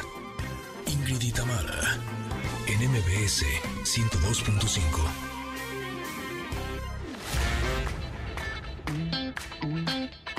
Ingrid y Tamara, NMBS 102.5. Continuamos. Ándale. Estábamos hablando de esta canción hace unos días, precisamente que yo eh, pensaba que era de Lu, y decía, este, a lo mejor Pati la escribió, a lo mejor el Cejas, y ahora veo, claro, que es de Sandoval, cuando el Cejas... Me pasó lo mismo, el otro día nos habías dicho cuando estábamos hablando de Lu, y cuando me metí a mi coche para regresar del radio, vi que era de Sandoval, no de Lu. pues que sí. parece de Lu, tiene como Parece de Lu porque pues el Cejas era parte de Lu, y porque pues después él hizo esta... Eh, esta agrupación, digamos, de él, donde iba cambiando de, donde él iba cambiando de, no coristas, este, ¿cómo se dice? De co-cantantes. Co-cantante, compañera en canto, pues. No, no sabía eso. Sí, sí, sí. Sí, sí, sí. Y entonces Sandoval es el apellido de él. Entonces por eso le puso así a su agrupación. Y bueno, ahora estamos escuchando una versión con Chris Mendoza que salió en 2018. Para salir del corte vamos a escuchar la original. Y bueno, pues eh, oigan, les tenemos regalos y eso me gusta mucho porque ustedes son nuestros consentidos, Connectors, ya lo saben, aquí puro consentido. Entonces, déjenme decirles lo que tenemos para ustedes. Hoy tenemos dos pases dobles para la única internacional sonora de Arturo Ortiz. Así es que puedes vivir una noche inigualable, mira, con un ritmazo y también con el romanticismo de esta gran agrupación. La cita es el 2 de febrero a las 9 de la noche en el Centro de Espectáculos La Maraca. También tenemos un pase doble para Anastasia, una producción donde los increíbles vestuarios y la música te va a transportar a un mundo mágico, que nos cuenta la leyenda de la gran duquesa Anastasia Nikolayevna de Rusia. No te la puedes perder, también es una gran obra. Y tenemos dos pases dobles para Las mujeres son de Venus, los hombres ni madres. Eh, ven a morir de risa en esta comedia que tiene como protagonistas a Alexis Ayala y Cintia Paricio. La cita es el 20 de enero en el nuevo Teatro Versalles. Y por supuesto, tú te puedes ganar estos pases y todos los que ya dijimos antes si nos escribes por WhatsApp 5578-65125. Ese es nuestro número para que los pidas y digas, yo, yo quiero ir, yo quiero estar ahí. Bueno, pues si eres el primero o segundo, porque son dos pases, en hacerlo te los ganarás. Y además hoy tuvimos o tenemos como cada día pregunta del día. ¿Qué dices? ¿Qué pones de pretexto cuando no quieres salir? Cuando a lo mejor ya quedaste con alguien, pero ya ha pasado las horas, dices, Ay, híjole, como que la cama me llama más. o, me surgió otra cosa y no quiero ir. Y entonces nuestros conectores contestan. Violeta dice, sobre la pregunta del día, uso el, ah, yo te aviso y nunca le avisas. ok. ok. Lo peor es que, ¿sabes qué? Que eso es muy mexicano. Muy. La verdad, o sea, esto es algo que no ocupan en otros países y de hecho cuando he tenido la oportunidad de platicar con extranjeros me dicen que son cosas que lo sacan mucho de onda cuando llegan a nuestro país, porque para ellos si dicen, a ver si nos vemos la próxima semana, pues ellos lo toman de forma literal. Y la próxima semana ellos tienen contemplado que te van a ver. Y cuando nosotros decimos, a ver si nos vemos la próxima semana, puede ser la próxima semana de dentro de 30 años o nunca. Exacto. ¿No? Como que la forma en la que nosotros hablamos a veces es como un poco incierto. Incluso, por ejemplo, o sea, también usamos eh, cosas raras como eh, ¿dónde está tal tienda? Y decimos aquí a la vuelta. Y aquí a la vuelta puede ser a 10 cuadras. Sí, el ahorita yo creo que es el mejor ejemplo, ¿no? Ahorita Claro. significa uf, una, un tiempo indeterminado, un tiempo que solamente tú entiendes si acaso. Este, ahorita voy, ahorita. Así no, no sabes Sí. si es ahorita, ahorita o cuándo, ¿no? Pero bueno. Pero pues nosotros así. sí lo entendemos. O sea, cuando alguien Sí. te dice ahorita, tú como mexicano entiendes que la ahorita puede ser dentro de un año. Y Pero las personas que son extranjeras no. Ellos sí creen que ahorita es ahorita. Exactamente. Oye, pero además, este asunto de, de tratar de quedar bien, de sí, nos hablamos, claro, y hasta lo haces con gusto y así como que de veras, casi que lo firmas ahí, es este, este, este asunto polite, ¿no? De, de no querer quedar, quedar mal probablemente y tenemos que quitarnos esa idea, es, se, se queda bien hablando con la verdad, pues, ¿no? Básicamente. Alex dice, hola, para la pregunta del día trato de ser sincero y comento deja reviso cómo estoy de tiempo y con gusto. Ahí, está, ahí está su frase. Ah, deja reviso cómo estoy de tiempo y con gusto. Ajá. Eh, Ajá. Lo que pasa es que luego da pena decir Pues no. te digo. Pero ¿sabes qué? Creo que cada día, por lo menos a mí me pasa, tengo que tener más claro de cuáles son las prioridades en mi vida para ver a qué le que voy a dedicar un tiempo. Porque no tengo tiempo de dedicarle a todo lo que la vida me pone para que le dedique tiempo, ¿no? Y entonces, como no estoy dispuesta a sacrificar, por ejemplo, tiempo con mis hijos, pues sí necesito hacerme de herramientas que me ayuden a quitar de mi vida a lo mejor eh, reuniones o situaciones o lugares o personas con las que no tengo tantas ganas de. Afinidad, claro. Hay que tener filtros también ahí, ¿no? Y decir, bueno, pues aquí esta persona no, o esta reunión no, no, gracias. Por ejemplo, Fernanda dice, muy buenos días. Yo soy muy fácil. Digo no y listo. Ok, Híjole, es que yo bien, debería así. de ser así, te lo Sí, juro, sí. pero me cuesta mucho trabajo. Como que, ¿sabes qué? No me gusta herir el corazón de nadie y como que no quisiera que se sientan mal. Entonces, habría que buscar como, cómo lo decimos para que quede claro que no eres tú, soy yo. Así Sin mismo, decir, así. no eres claro, no, no eres tú, soy yo, ¿no? Porque eso ya suena como a lo típico de pareja. Así es, pues bueno, este, a ver que me, que me digan en, en la producción a dónde vamos. Vamos con, vamos a corte, ok, vamos a ir a un corte y vamos a regresar porque ya está nuestra invitada, Tiffany LC, para hablarnos de su libro Las Damas de la Buena Fortuna. Van a ver de qué se trata. Por lo pronto vamos también a escuchar la original de A quien tú decidiste amar. Con esa nos vamos y volvemos. Somos Ingrid y Tamara. Es momento de una pausa. Ingrid y Tamara, en MBS 102.5.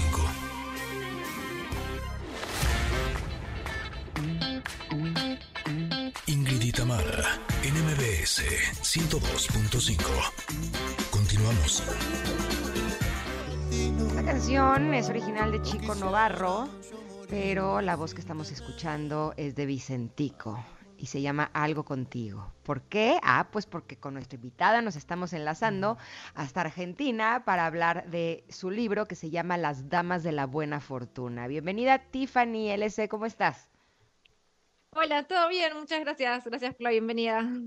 Al contrario, gracias por conectarte con nosotros. Hace unos días recibí tu libro. Híjole, desde la portada es intrigante. Eh, ¿nos podrías compartir eh, de qué se trata Las Damas de la Buena Fortuna? Es un romance histórico. Sucede en la época de los Tudors, cuando el rey Enrique VIII estaba gobernando, específicamente cuando está su segunda esposa, que es Ana Bolena, pues siempre me intrigó mucho ese periodo histórico. Y sigue a una dama llamada Odessa Winterson, que es una, es una dama que viene de una familia noble. Y la historia empieza cuando ella viene de una familia con mujeres que tienen talentos especiales. y ella encuentra un hechizo en su casa para poder espiar a través, a través de sus sueños al hombre del que algún día se va a enamorar o que le va a robar el corazón. Y ella hace este hechizo a la luz de la luna y por unos años se olvida. Ella sueña con él y lo ve en sus sueños, pero nunca lo ve en la vida real, entonces en algún punto se olvida. Y una noche cuando la invitan a participar de un concurso llamado el concurso de las damiselas de plata, que es un concurso en el que un noble está buscando una esposa, eh, la misma noche que ella entra a este concurso, eh, se cruza con este hombre llamado Sam Weston, que es muy misterioso y que ella lo viene viendo en sueños, pero es la primera vez que lo ve en la realidad y todo lo que ella viene sintiendo por él es como que colisiona con el plan que tiene su familia para ella, que es que entre en este concurso y gane la mano a este noble. Tiffany, me puedo imaginar que, bueno, creo, ¿eh? que así, lo percibo, que te has de divertido mucho creando o, echando volado la imaginación, porque eh, tener de, contexto, digamos, algo real, pero de ahí tú, este, y pues, pues, eso, crear todo un mundo de si hechizos y si la magia y si quién lo trajo, pues eh, eh, me parece que, que pues pone tu creatividad o tu ratoncito ahí en la mente a girar al 100. Cuéntame del proceso cuando lo escribiste, ¿cómo te sentiste? Fue un poco de todo, en realidad. Me generó un poco de ansiedad porque es la primera vez que escribo romance histórico y vino un montón de investigación sobre la época, desde, desde las reglas de la sociedad, a los vestuarios, a las telas que usaban, a la comida. Em, y de repente quería agregarle como un poco este misticismo en el aire, que se cree esa duda o no, si realmente estas mujeres tienen talentos especiales, que más que nada surgió porque me di cuenta de, sobre todo las cosas que padecían las mujeres en esa época no tenían derecho a tener su propia propiedad, estaban siempre, eran como una víctima de las circunstancias de, lo que los hombres decidían hacer con ellas. Bueno, ya ir a un concurso a que te elija este, el de la realeza, bueno, ya habla totalmente de que no podíamos hacer nada, ¿no? o sea, a ver si me elige. completamente. Por eso me gustó la idea de que estas mujeres tengan ciertos talentos y dones y que los usen para corregir injusticias y me divertí mucho como viendo como todas estas situaciones y pensando maneras creativas entre que estas mujeres podían como un poco manipular las situaciones de las sombras y ayudarse ellas mismas y ayudar a otras mujeres. Y en medio de esto tenemos Odessa, que es nuestra protagonista, que ella está, está perdidamente enamorada de este hombre, pero al mismo tiempo su familia quiere que se case con este otro noble para poder tener sus riquezas y sus propiedades y seguir ayudando a esta causa de ayudar a otras mujeres y es divertido verla dividida entre, entre esta causa que es justa, que ella cree en eso, pero al mismo tiempo entre las chispas que hay en el aire cada vez que ve este hombre. Tengo curiosidad, Tiffany, ¿este hechizo a la luz de la luna para encontrar al amor de tu vida, existe o es un nos invento tuyo?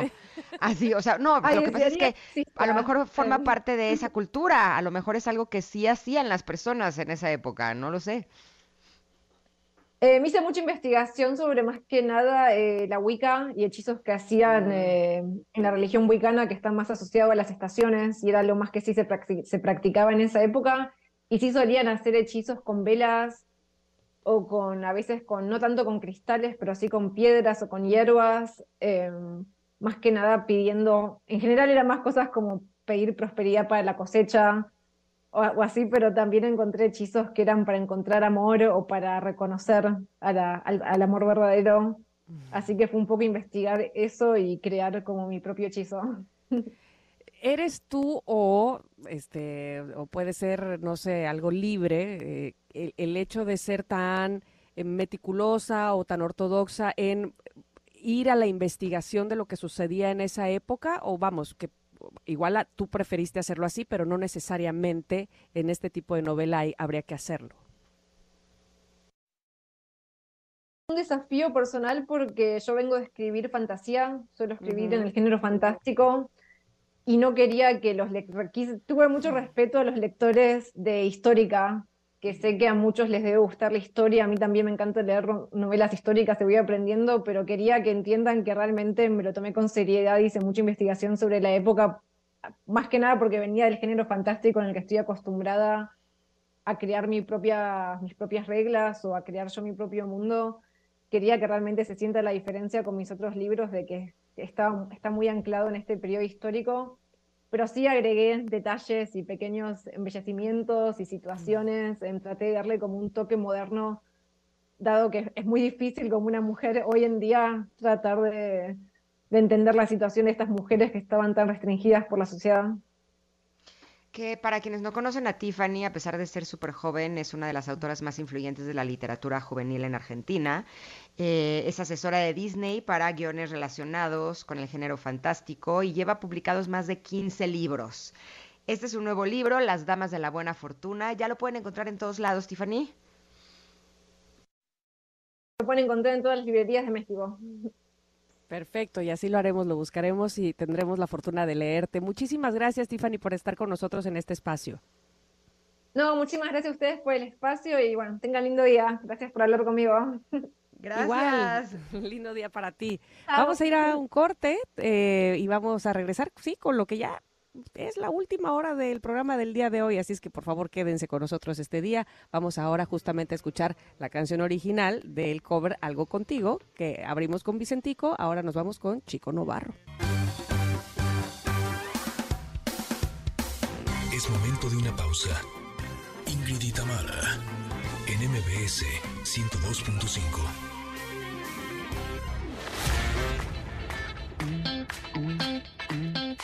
en MBS 102.5. Continuamos.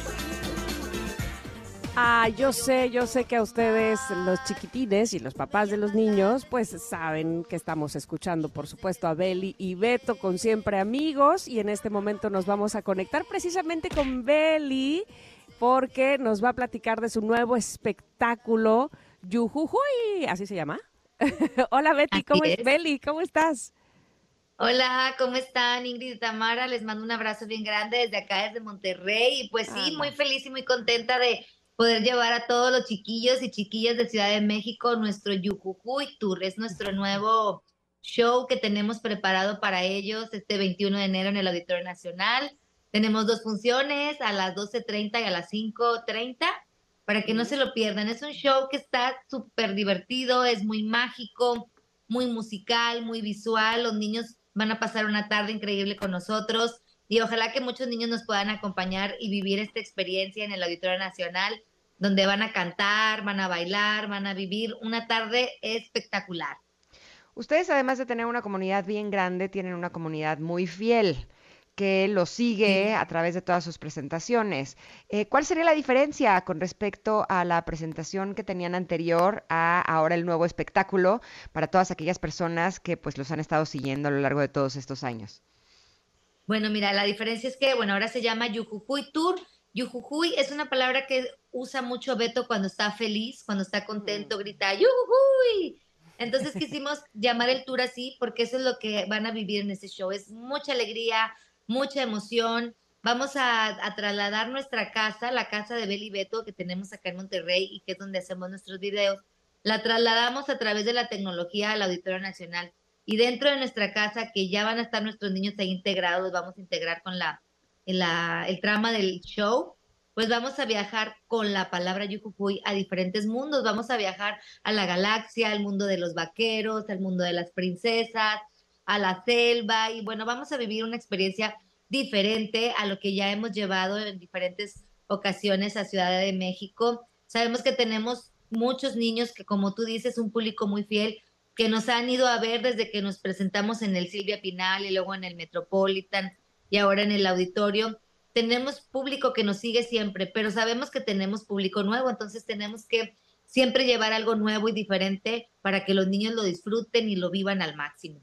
Qué maravilla, qué maravilla. Además, presentarse en ese recinto sin duda alguna debe ser algo muy importante para ustedes y para los fanáticos de Beli Beto. Dime, Beli, ¿qué, ¿qué, consideras que sea como lo primordial en sus espectáculos? ¿Qué, qué consideras que sea lo, lo más importante para llevar ese mensaje a ustedes a los niños y a los papás de los niños, finalmente a toda la familia?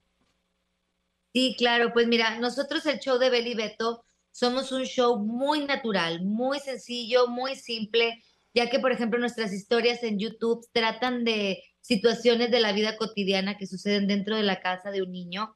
En este caso, pues todos mis personajes representan a un niño. Entonces, yo creo que esa es la parte donde pues el show de Beli Beto se comunica y se identifica con el público infantil y creo que eso es lo que a los niños les ha gustado.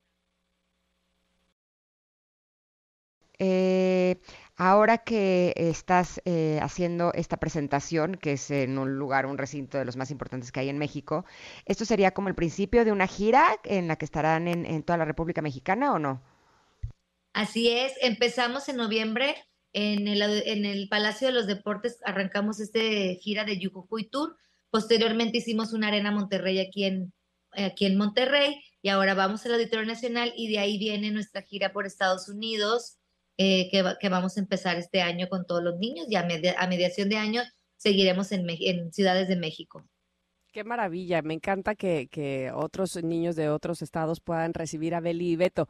Y hablando de los niños precisamente, y con tanta experiencia que tienen ustedes y tantos años en el escenario, obviamente eh, sabemos que todo va evolucionando y la tecnología viene y también la mentalidad de los niños probablemente sea otra. ¿Cómo, cómo hacen Beli y Beto para nunca ni pasar de moda ni, ni, ni irse a otro, a otro extremo, digamos, sino permanecer en esta naturalidad de la que tú hablabas?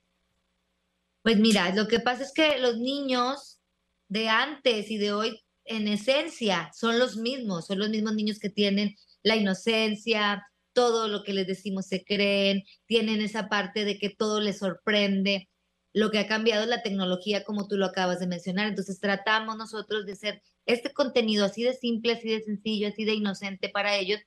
Pero bueno, en las redes sociales, que ahora estamos en YouTube o en TikTok o en Instagram, ahí están los niños. Entonces yo creo que hay que mantenernos en donde están ellos, ¿no? Porque tú dices, bueno, ¿qué, qué está viendo el niño o dónde está viendo el niño? Estamos en las redes sociales en donde están los niños de ahora, ¿no? Ahora dime algo, tú que estás de gira y convives con muchísimos niños, pues te vuelves tú como un modelo a seguir, ¿no? Finalmente lo que tú estás compartiendo con ellos hace que ellos sientan que tú eres así lo máximo de la vida entera. Y me imagino que de pronto te comparten cosas. ¿Qué es lo más lindo que te ha dicho un niño? Uy, me dicen tantas cosas, a veces me... lo que más siento que representa el personaje de Beli Beto para los niños o las niñas es que me consideran su mejor amiga. Mm. Me lo dicen mucho, a veces hasta me lo preguntan cuando hacemos meet and greet, llegan y me abrazan y a veces las mamás les dicen, dile, dile, ¿qué le quieres decir? es que si quieres ser mi mejor amiga. Entonces imagínate que el niño te considera esa parte de que, oye, quieres ser mi mejor amiga. Ha, ha habido niños que hasta me dicen que si quiero ser su mamá imagínate la magnitud del amor que me tienen los niños. Es algo padrísimo. Qué cariño, claro que sí.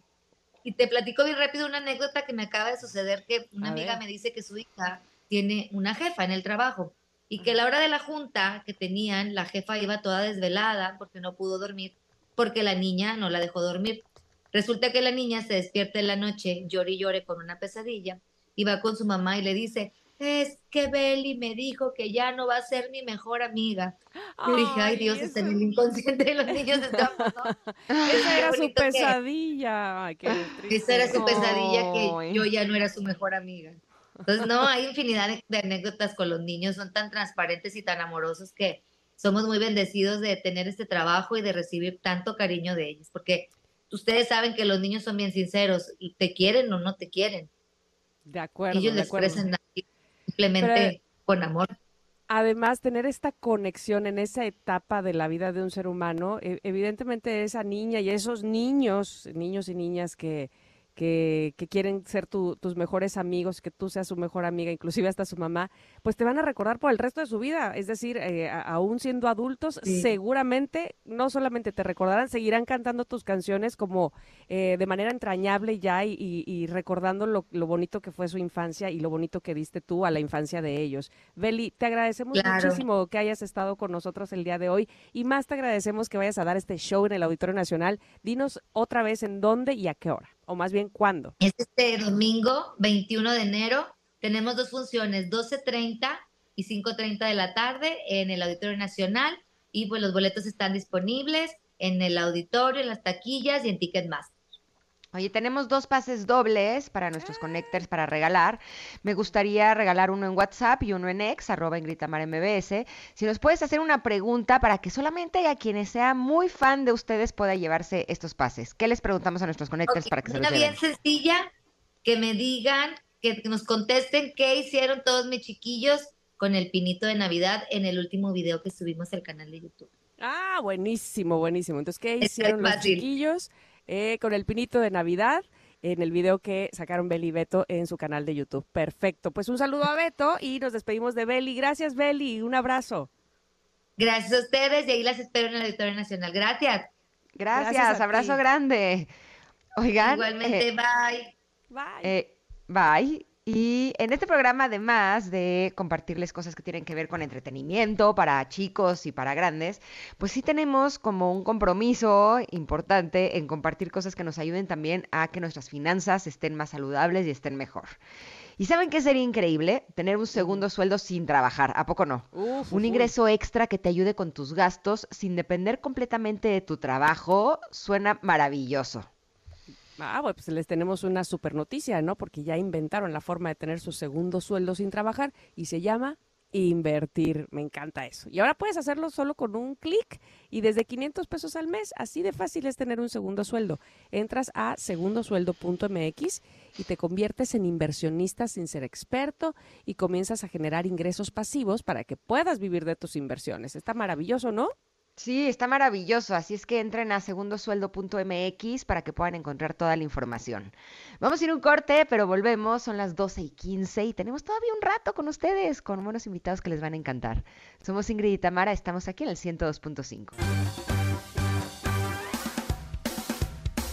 Es momento de una pausa. Ingrid y Tamara, en MBS 102.5.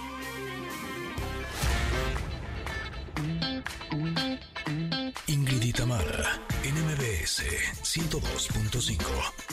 Continuamos. Consejos entre connectors en Ingrid y Tamara. Esta canción que estamos escuchando es una canción original de Floricienta. Se llama Flores Amarillas, pero la versión del 2007, que es la que programamos en nuestro jueves de covers, es de Eisa González. Mira, no sabía. Sí, porque ella hizo esa telenovela en México, o sea, la digamos la versión mexicana de Floricienta, este, pues fue con Isa González, quien por cierto hace unos días, no sé si ayer o antier, fue tendencia por un vestido que sacó muy bonito, con un escote hasta el infinito y más allá, Ay, sí. hasta el ombligo. Y entonces, bueno, todo el mundo tenía que ver con ese vestido verde de Eisa González. Órale. Se veía muy guapa. Eh, sí, la verdad es que sí, le está yendo muy, muy bien. Me da mucho gusto. Oigan, eh, entre Connectors es una sección en la que alguno de ustedes nos comparte alguna situación que esté viviendo. Y lo más bonito es que otros Connectors, otros miembros de esta comunidad tan hermosa, eh, le dan consejos. Y el día de hoy ya tenemos a nuestro eh, Connector que quiere pedir un consejo. ¿Lo escuchamos? Ajá.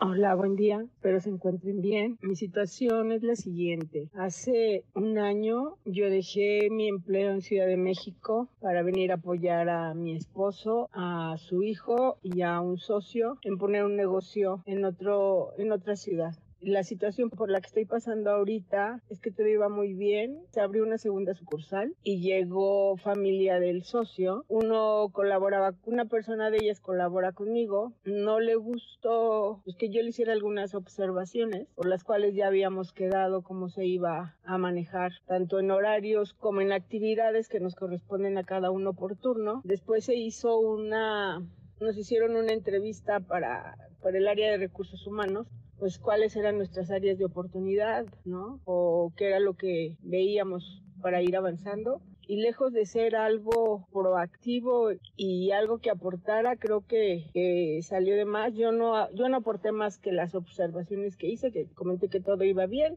Simplemente con el colaborador, pues tenía sus detalles y pues que ya éramos adultos y que nada más eran esas cosas, no eran tres puntos como la limpieza del lugar adecuada, remarcar algunos malos hábitos, pero fuera de nada y todo eso lo tomaron a mal. Tanto él como la mamá del socio que también colabora con nosotros y la doctora que en algún momento pensé que ella y yo teníamos una buena relación, están de cuchicheando y de lleva y trae, ¿no? Al cual yo no me había dado cuenta y en una junta que hicieron los socios, entre ellos mi esposo, que es el socio mayor, me habló en la noche y me dijo que por favor dejara de, que me limitara a mis pláticas con ella, que las tratara, o sea, como es, pero con cierto límite, que porque estaban de lleva y trae. La verdad no me quiso decir, yo sí me molesté mucho, sentí feo porque estoy consternada porque ahora el hijo de mi esposo, digo, y no me importa quedarme sin, sin empleo, pero de alguna manera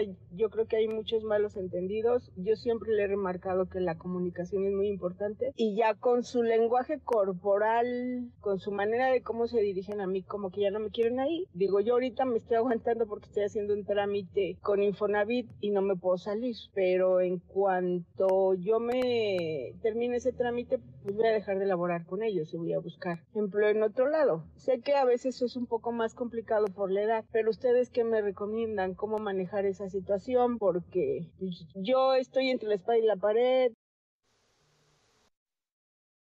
¿No? Cuando estás entre la entre tu familia, pero el negocio, pero los amigos, pero la familia política, Dios santo, ¿qué es esto? Sí, qué fuerte. Pero por fortuna, eh, este mensaje es anónimo, pero eh, tenemos algunos connectors que ya tienen consejos para ella. Como por ejemplo, Carla, Carla Molina, ¿qué le quieres decir? Querida connector, cuando algo o alguien o un entorno ya no estás a gusto o dejó de ser sano para ti, es momento de poner distancia. Y a veces la distancia se pone hasta con los hijos, con el padre, con la madre, con el esposo, con quien sea. Y yo creo que eso te falta a ti. Poner distancia, regresar a México y retomar tu trabajo, pero siempre, siempre siguiendo lo que te dice tu corazón.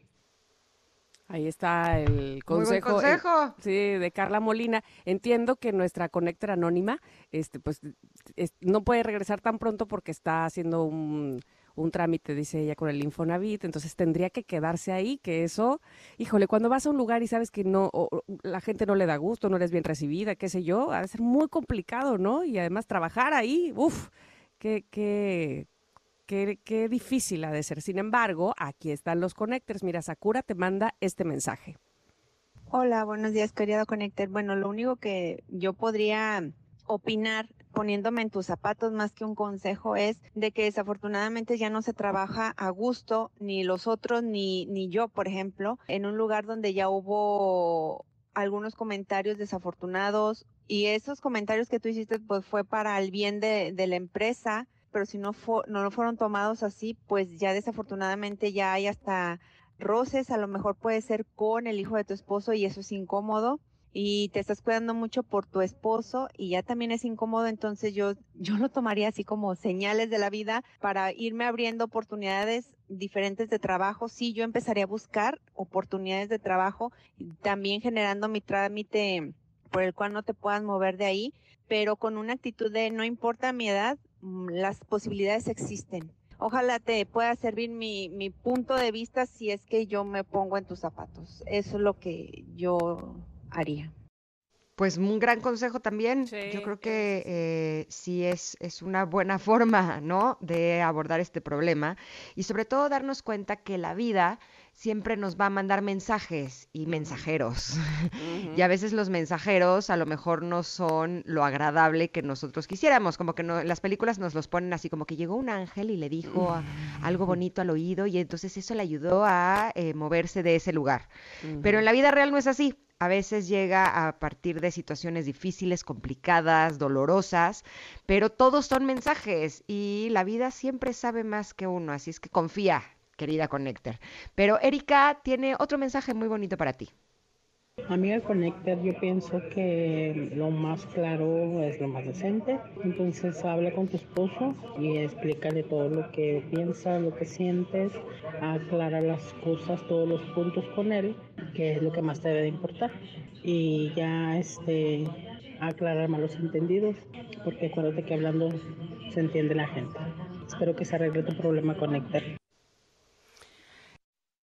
primero pues con tu esposo, que seguramente es con quien tienes pues la mejor relación o por lo menos eh, tu prioridad sin duda alguna, este, y con quien o por quien te moviste de ciudad e hiciste todo lo que estás haciendo, pues primero que nada dejarlo claro con él, me parece un muy buen consejo, ¿no? Totalmente. Así es que, y ya de, a partir de ahí te, te, seguirás moviendo. Pero bueno, lo primero es lo primero. También llegaron otros eh, eh, mensajes de los connectors, que por cierto, les estoy diciendo aquí en la producción, me encanta que entre ustedes se digan amiga Connector, esto que el otro que aquello, querido Connector, que aquí, que allá, Ay, me encanta.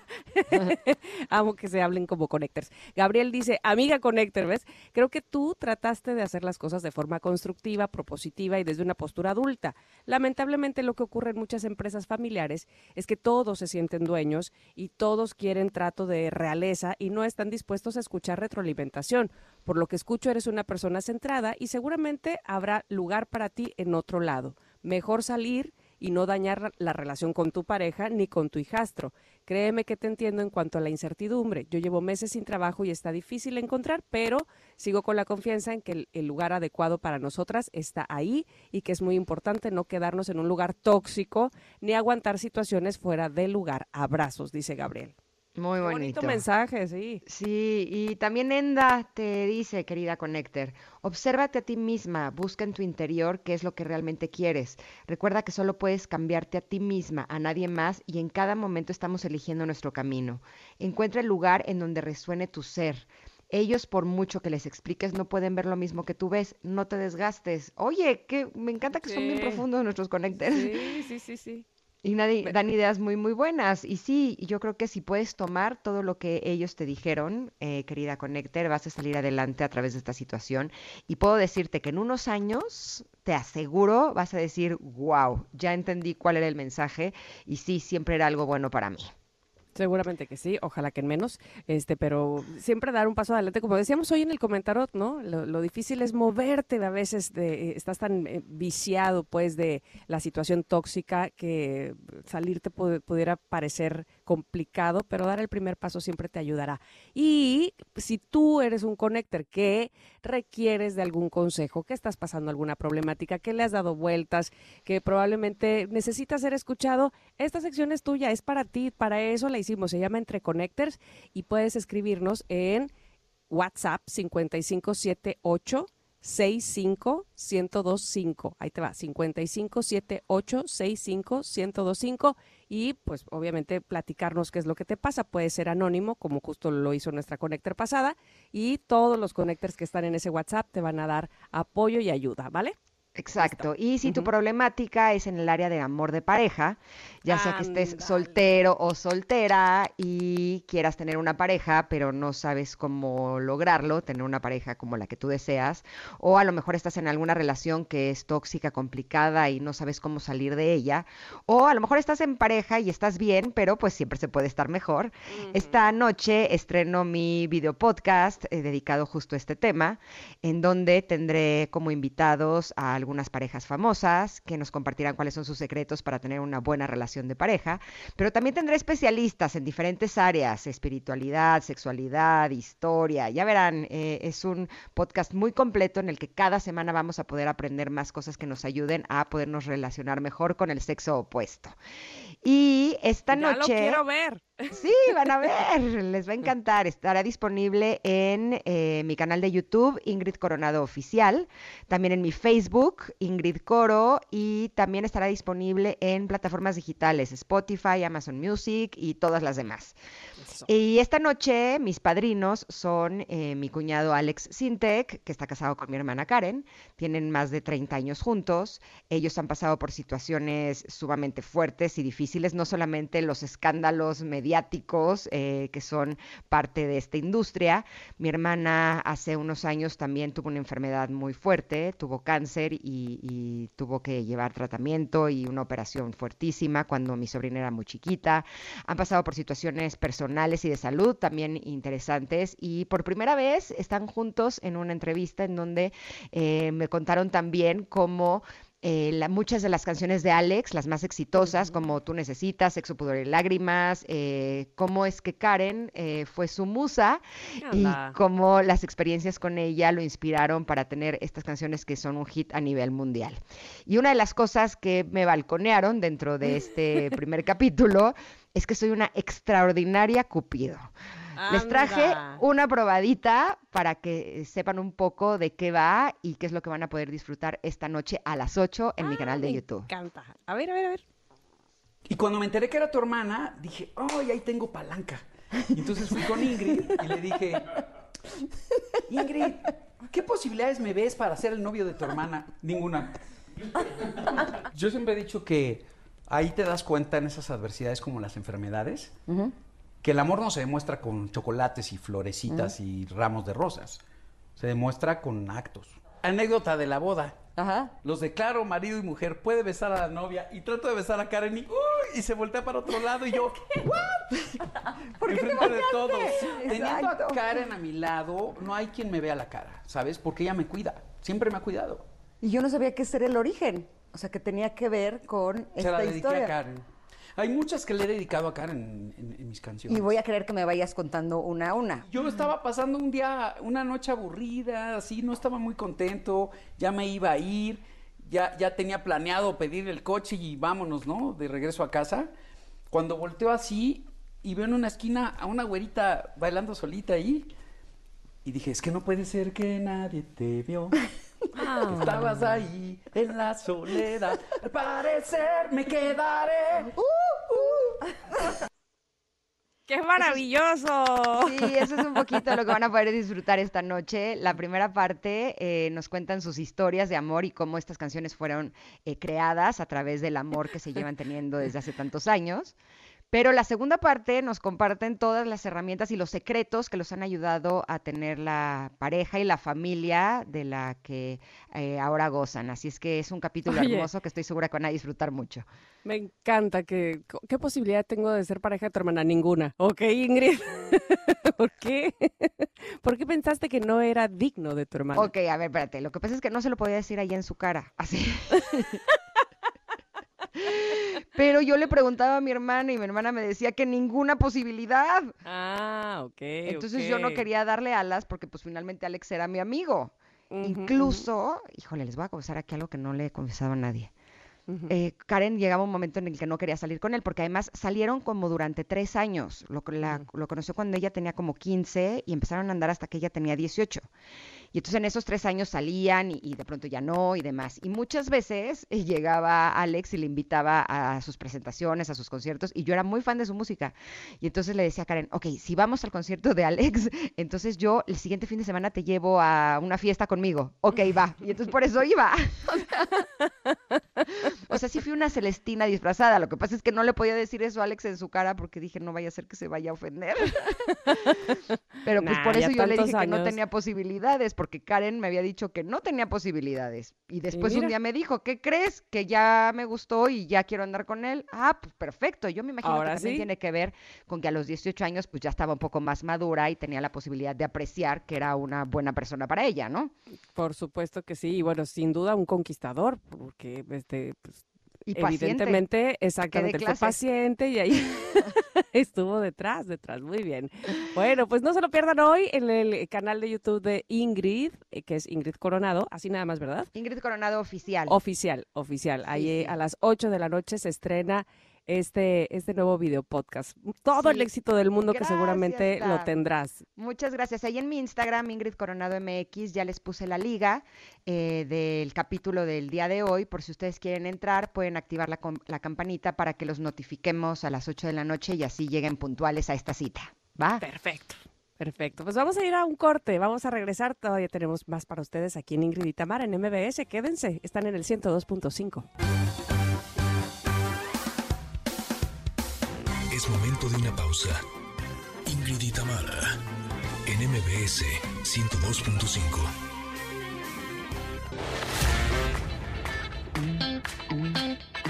Ingrid y Tamara, en MBS 102.5. Continuamos. Stylist. Mantente en tendencia con los mejores looks con Michelle Ávila.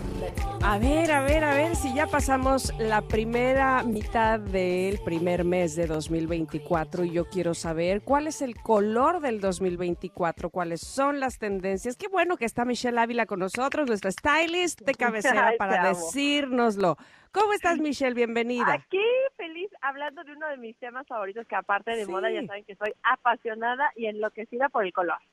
Ándale, yo lo sé, yo lo sé y veo tus historias y digo, wow, es que además si así me, si así me viera yo como Michelle, pues qué padre, rojo Ay, con mm, verde, se ve máximo. padrísimo.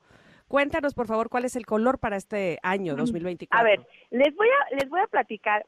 Eh, creo que es, es un tema como muy generalizado que siempre estamos escuchando a finales de diciembre, principios de enero, que hay el color del año, el color del año, el color del año, pero no sabemos ni de dónde viene, ni por qué, ni para dónde va, ¿no? Entonces, es importante para mí, acuérdense, darles, darles como el chismecito de las cosas, porque así se nos graban muchísimo más. Eso es algo como muy didáctico de mi parte. Pero, entonces, lo que les voy a explicar es, Pantone, no, el Pantone es, es em, la clasificación de un color, ¿ok? Pero, ¿quién, quién eh, dice o investiga cuál es el color de cada año? ¿Ustedes saben? No. ¿Hay No. un grupo selecto? ¿Hay un comité o qué onda? Hay un comité. la ONU, ajá. pero de la moda. Ajá, exactamente. La academia de la moda. Es el, ajá, es el, eh, Pantone Color Institute, ¿ok? Existe un instituto que efectivamente se llama Pantone, que se encuentra localizado en Estados Unidos, ¿ok? En Nueva Jersey. Entonces, haz de cuenta que lo que hace su vicepresidenta se llama Laurie Pressman. Que entonces, ¿qué es lo que hacen? Haz de cuenta, cada año eh, lanzan como mm, eh, cool, cool, cool Hunters, que son personas que se dedican a nivel mundial a investigar tendencias y eh, momentos sociales, eh, cómo se, cómo, qué es lo que le gusta a la gente, cómo se está moviendo, alimentación, eh, transporte, telefonía, o sea, de verdad estudian en general el mundo, ¿no? Entonces, después de, de, de que ellos lanzan al mundo sus call hunters, llega al Pantone Institute todos los resultados de cómo el mundo se está moviendo y cuál es la tendencia que necesita ahora. Acuérdense algo súper importante, que el color transmite emociones y sentimientos, ¿ok? Entonces, Pantone se da a la tarea de proyectar y lanzar cada año el color del año para transmitir emociones y sentimientos a nivel mundial y que veamos cuál es la necesidad del mundo en la actualidad. ¿Verdad que no sabían nada de eso? No, a ver, cuéntanos. Ajá, entonces, el Pantone, eh, el Pantone del año es un color que se llama Pantone 13 diagonal 1023, que se llama Peach Fuzz.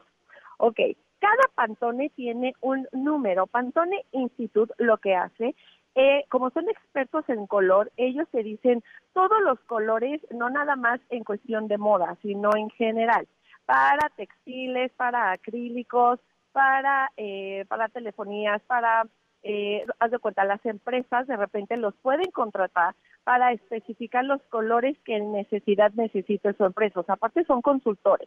Entonces, no es nada más como que alguien diga, ay, creo que va a ser este y este es el que vas a ver en todos los aparadores. A la, a la- vez tampoco es tanto así. Ahora, el Peach Fuzz es considerado como un melocotón que es un color entre el rosa y naranja, ¿ok? El melocotón suave, aterciopelado y es lo que dice Pantone Institute, cuyo espíritu omnipresente enriquece la mente, el cuerpo y el alma, ¿ok? Entonces ellos lanzan como propuesta este color del año con base a una necesidad mundial de conexión con nosotros mismos como seres humanos y también ser un poquito más cálidos con la gente que nos rodea. Qué bonito, ¿no? Ay, pues sí, la verdad es que este, hay- e- evidentemente los colores nos pueden acercar a, a otras personas o alejar también, según sea el caso, ¿no? Exactamente, Exactamente. Entonces, dice Pantone Institute, en la búsqueda de un tono que hiciera eco de su anhelo de cercanía y colección, eligieron uno con calidez y elegancia moderna, que en sí resuelva con compasión, ofrece un abrazo táctil y se une sin esfuerzo lo juvenil con lo atemporal. O sea, no es un color viejito, es como un color eh, salmón, melocotón. Pero ahí te va. Sí lo vamos a ver en todo el transcurso del año, ¿ok? En, dicen este Pantone Institute que hasta en el color de pelo, o sea, ¿no? Lo puedes utilizar en absolutamente todo porque es el color eh, lanzado como en tendencia y es su color protagónico del 2024.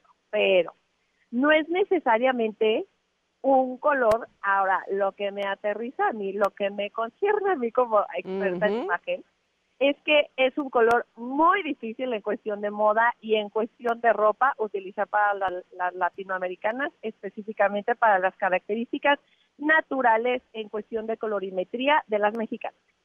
Entonces, tengan un poquito de cuidado en cómo lo vayan a utilizar porque nosotros, en, la, ma- en general, las mexicanas somos cinturación fría, en general. Ojo, no estoy diciendo en todas, sino la general es que somos tinturación fría. Y ese color es una tinturación súper cálida.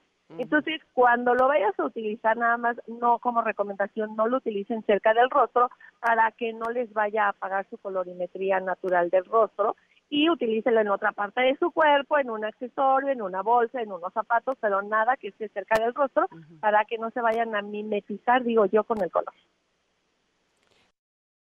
Este, ¿Tú usas ese color, Ingrid? Por ejemplo, a mí siento que no me queda nada. Sí.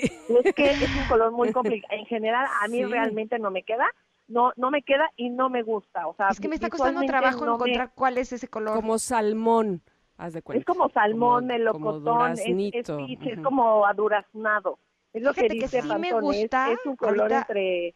¿Mandé? Haciendo memoria, cuando estaba en la academia sí me llegaron a poner vestidos de noche de ese color. Y siento que sí se me veía bien, pero no es un color que me guste como tal. Y entonces, más que si se me ve bien o no, no lo tengo en mi ropa, me parece. Exactamente, es, ajá, justo, justo lo acabo de decir. Siento que a ti, Ingrid, justo por eso lo decía en general, no nos queda porque creo que en tus características naturales sí te puede llegar a quedar, pero visiblemente, y hay que ser eh, súper honestas, no porque me lo digan, vamos ahí como borreguitos de, ah, bueno, me lo pongo, no, tengan mucho cuidado. La moda lo que te acomoda, siempre hemos dicho y es súper asertivo. Entonces tengan mucho cuidado porque sí, en general, es un color acogedor, ideal para que sea un ambiente cálido, una cafetería, en tu sala, el, el- tu edredón, algo súper cálido, pero nada más tengan mucho cuidado al momento de implementárselo en su imagen física porque sí puede llegar a afectar un poquito si no estás con la colorimetría natural que corresponde. Me encanta que hayas dicho que podremos, podríamos usarlo así, quienes pensamos que no nos va muy bien el color, pero sí en un accesorio o en los pantalones quizá, eh, los- las zapatillas, qué sé yo, para, digamos, seguir estando en tendencia, aunque no, eh, pues, perjudicarnos, digámoslo así, ¿no? Exactamente, nada más que no esté cerca del rostro y como de- decía, bolsa, zapato, accesorio, en el color de las uñas si le queda a tus manos, pero ojo, no es un color, el es, o sea, lo, el, el, el Peach Fuse es un color que decreta el Pantone Institute y lo vuelvo a repetir por un sentimiento que en general a nivel mundial el- la humanidad necesita, ¿ok?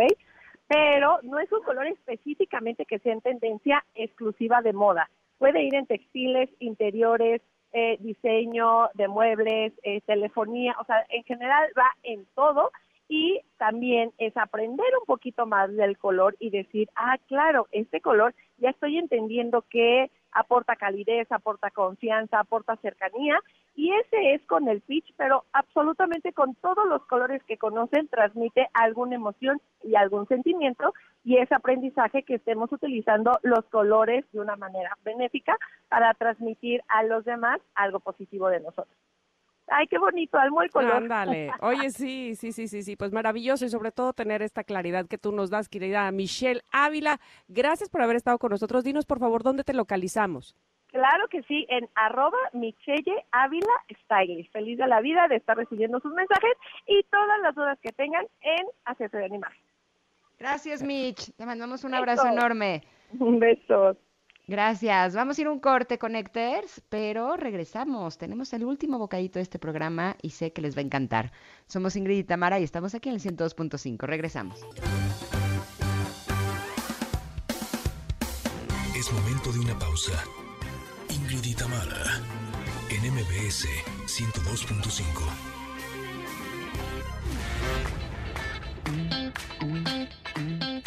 Tamara en MBS 102.5.